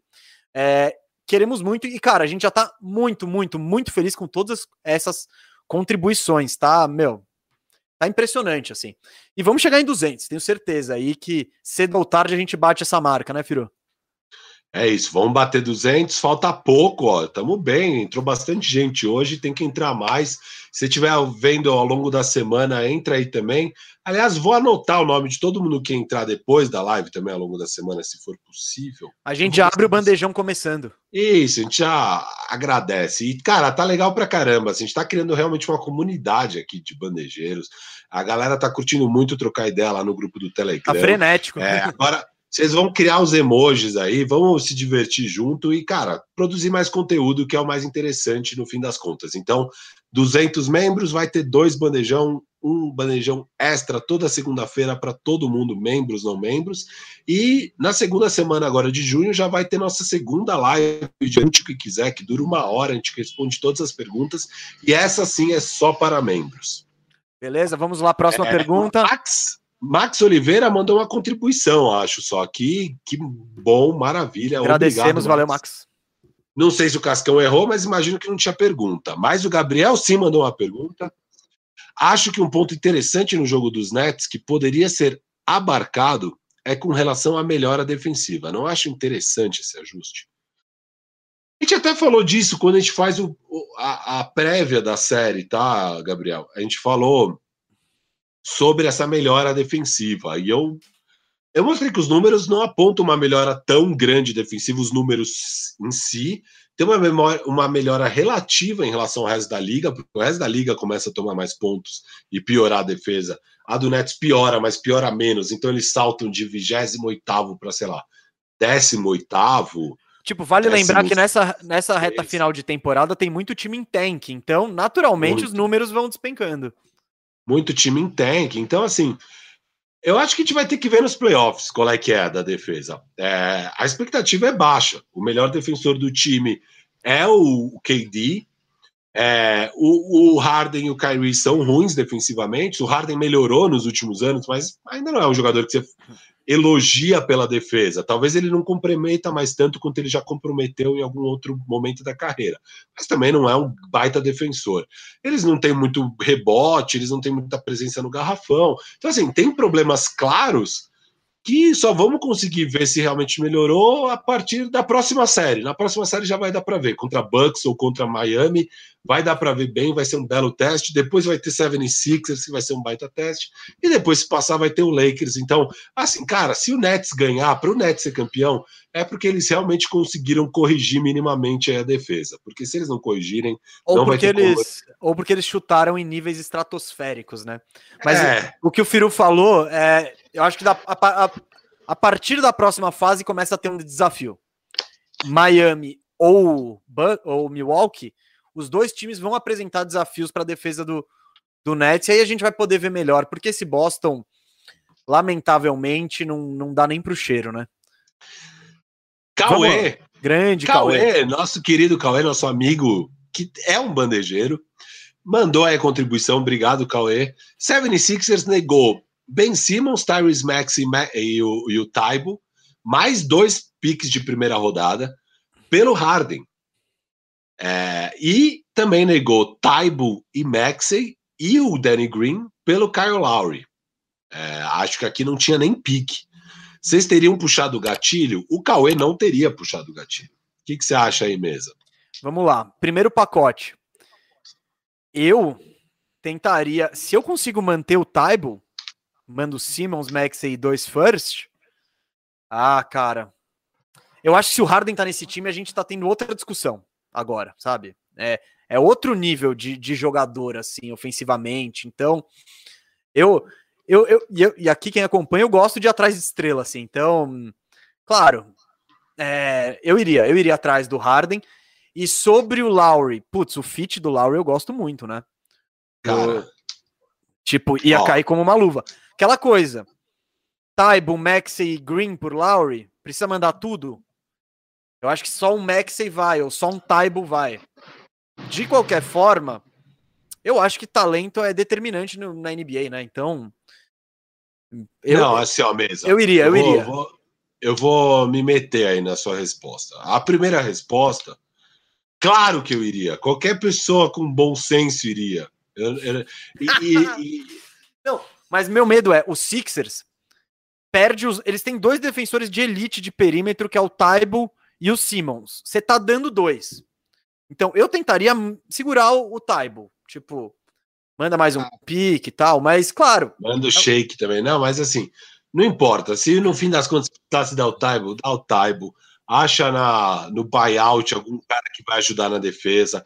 É, faz isso, faz isso. Cara, um time com Harden, Tobias e. Embiid e Embiid, bicho, é outro nível de time. Eu faria com certeza. Agora, a do Lowry eu já acho um pouco mais tricky. Primeiro porque o que você está falando é mentira, de, ah, tenta não dar um, porque eles tentaram não dar um, por isso que a troca não rolou. É, o, o, o, Qual GM mesmo do Toronto? Me fugiu o nome, cara. O é Masai o Masai Ujiri. O Masai Ujiri, ele sabe o que está fazendo, ele queria um certo nível de, de coisas, de assets ali. É, o, o, do outro lado, Lakers, é, Miami, Filadélfia tentaram dar um pouco menos. Eles tentaram essa opção de dar Não, menos. mas tá aqui, ó. O... Aí dá, dá tudo aquilo para um aluguel de seis meses, eu acho complicado. Porque, a não ser que você tivesse a garantia que o Larry ia renovar e tal, mas por seis meses, porque depois ia complicar muito a vida depois. Aí, a do Larry talvez eu não faria. A do Harden eu faria com certeza. E não porque o Larry não valeria a pena, valeria a pena para essa temporada. Mas se ele não renova, puta cara, aí não valia, não valia a pena. Esse é meu meu ponto. Então, cara, o que eu acho nessa do Lowry, tá falando que o Sixers negou, né? E o Masai acho que tem o direito de pedir o que ele quer. É, pelo que o Cauê disse. Eu acho que. Não, mas o Sixers negociou. Então, assim, o Sixers provavelmente. Não, negociou. Mas pra, aparentemente, tipo, o Toronto falou: olha, me dá isso aqui que eu, que eu pego o Lowry. Eu não sei o quanto teve de contras e tal. E aquela coisa, se o. E se rolou uma contra disso tudo sem o Taibo, foi uma cagada do Toronto recusar. Tipo, tava na cara que eu acho que eles, melhor do que ninguém, sabiam que essa temporada não ia longe. Então, eu, eu não sei o quanto de negociação rolou ali, mas eu acho que o fit do Lowry ia, ia ser muito interessante no Sixers. E agora vamos. Hum. Vamos responder no pique os próximos superchats aí, porque temos que. Já mas, estouramos mas... o tempo. Manda ver, Vai, manda ver. Dudes. Dudes, obrigado aí pela contribuição. O time do Dallas tem que ser respeitado. Além do Luca, o elenco de apoio é muito subestimado. O time muito encardido de enfrentar. 2011 vive hashtag MFFL, que eu não sei o que quer dizer. Espero que não seja não. nada ruim. Espero que não seja. Enfim. É... O time do Dallas tem que ser respeitado. Cara, sim, o time, assim. Né, é, né, o Luca o melhora Luca, muito esses caras. Respeitado, é. O Luca melhora muito esses caras. Assim, o Tim Hardaway eu gosto do Tim Hardaway. Tá? Ele é inconstante, eu acho. Eu Mas gosto. ele é inconstante, é, é então. isso. Não dá para contar todo dia com ele. Cara, Dorian Finney-Smith, você tem o quê? 200 jogadores melhores que ele na NBA? Tá, ele joga legal, assim. Não, não sei se 200. Você foi... Tá 150 você melhor. Tipo, você pode até estar tá subestimando, tá? Os caras serem um pouco melhores do que eles realmente são. Mas o Luca não tem ninguém nem perto do nível dele, ou nem perto de ser um All-Star, enfim. Eu acho que chamar. A gente chama de pé de rato numa brincadeira, vai. Ninguém é horrível na NBA mas o Luca não tem ninguém nem perto do nível técnico dele. Então, e sobre 2011 vive, cara, não vai ser campeão, mas 2011 é o título que eu mais curti desde que eu acompanho a NBA, assim, foi muito, muito, muito legal. Eu amo Novitsky assim, e foi muito legal ver essa coroação dele batendo na panela do LeBron ali. Então, Você foi... viu a foto do Luca com coisa? Foi legal. O Luca mesmo postou no Twitter. Não vi, não vi. É, Max Oliveira. O Firu não considera que uma possível melhora do Randall, que não vem jogando nada, pode levar o Knicks para uma próxima fase em jogos equilibrados? É, você tem um ponto, né? Eu falo muito disso, onde o time realmente está devendo e que pode melhorar. A única coisa é, eu não confio muito no Randall, vou falar a verdade. Então, mas você tem um ponto. Se o Randall jogar o que jogou na temporada regular, a série fica competitiva automaticamente. É, você tem um belo de um ponto aí, Max. Mas eu só eu tô... não confio nisso. É, eu acho que o Randall na temporada regular ele jogou tudo, tudo que ele podia e mais um pouco ainda. É. Eu acho que exigir que ele repita as mesmas atuações nos playoffs é complicado. Vamos ver. É que nem. Ele foi um. para mim, ele foi um All-NBA, tipo, primeiro time. Só que eu jamais. Ele não tá nem perto de ser do, entre os 10 melhores da liga, entre os 15. Acho que nem entre os 20 ele entra. Então. É, é difícil contar com isso. Esperamos, porque na temporada regular o Randall é, amassou o Hawks. Então vamos, vamos ver aí como que rola isso agora. Última Gabriel pergunta. Mendes, manda, manda lá, problema o garrafão do Nets. Acredito que há uma melhora significativa quando o Nash entra com o Claxton. Poderia ser um caminho? Cara, eu, de verdade eu não sei avaliar, assim, eu acho que vai dar para avaliar a partir da próxima série vai dar para entender melhor isso aí. É... Eu acho, Piru, eu acho que é uma questão de matchup. É, é jogo a jogo, série a série, momento isso. a momento. O Clexon, o que, que é? Ele é esse pivô rim runner de energia que não tem chute de fora, que então quando que faz sentido ter esse cara? Depende da série, assim. É, agora, tipo, tanto faz quem o, quem o, o Nets colocar no garrafão, porque o garrafão do Boston é uma porcaria. É, vai pegar um Milwaukee, como que vem o Milwaukee? Ele vem no small ball, ele vai jogar com o Yannis de 5, ou ele vai continuar com o Brook Lopes como um cara pesado. Enfim, tem que, eu acho que isso tem que ver isso antes, antes de dizer que não precisa do Clexon, precisa desse ou daquele. É, playoff, né? Como eu sempre digo aqui, é uma, é uma questão de matchup. É como você espelha seu rival e vice-versa. É, Ó. Ô, Gabriel, você virou membro também, então. Obrigado pelo super chat, obrigado por ter virado membro. Estamos com 129 membros, galera. Foi demais, foi demais mesmo. Muito obrigado a todo mundo que virou membro. É, re, recapitulando, se chegarmos a 200, teremos dois bandejões por semana. E é isso. Firu, dá seu adeus aí, seus até mais. Cara, valeu, muito legal que voltou playoffs, é a melhor época do ano, desfrutem, vejam o máximo que der de jogos, é muito bom, tamo junto, virem membros, entrem no grupo do Telegram, quem já é membro e não tá no grupo do Telegram, entra lá no grupo, tamo trocando ideia, tá da hora, vamos fomentar essa nossa comunidade aqui de bandejeiros, vamos crescer, vamos produzir cada vez mais conteúdo, confia na gente, vai ficar cada vez melhor isso aqui, agradeço demais o apoio de vocês, é incrível isso tudo que tá acontecendo, é, e estamos muito felizes e muito animados com os playoffs. E vamos embora, vai ser demais esses próximos meses aí. Valeu. É isso, galera. A resposta de vocês é incrível. Eu e o Firo jamais poderíamos ter imaginado que a gente ia estar envolvido numa comunidade tão bacana e tão firmeza. Então, valeu mesmo, galera. Semana que vem estamos de volta na quinta, a não ser que tenhamos 200 membros. Então, se você tá muito na fissa aí pro, pro bandejão rolar duas vezes por semana durante os playoffs, manda mensagem pros seus amigos, pressiona seu pai, sua mãe. A gente vai postar nas redes sociais disso, compartilha, tenta angariar a gente aí, vambora. É isso, galera. Muito obrigado. O bandejão fica por aqui. Valeu mesmo, Guto. Valeu todo mundo que deu like, assistiu, virou membro, é, ajudou no superchat, enfim. Foi, um foi nosso recorde de likes. Acho que vai ser nosso recorde de, de numa live. A gente só vai saber disso quando sair. Mas, pô, foi demais, galera. Aí os playoffs estão aí. 2 mil likes, uau! É, o Guto tá falando aqui no meu ouvido. Então é isso, galera. Foi incrível, foi demais. Muito obrigado. E semana que vem eu e o Firu estaremos aqui com certeza na quinta-feira e talvez na segunda, né? Aí depende de vocês, galera. Até mais.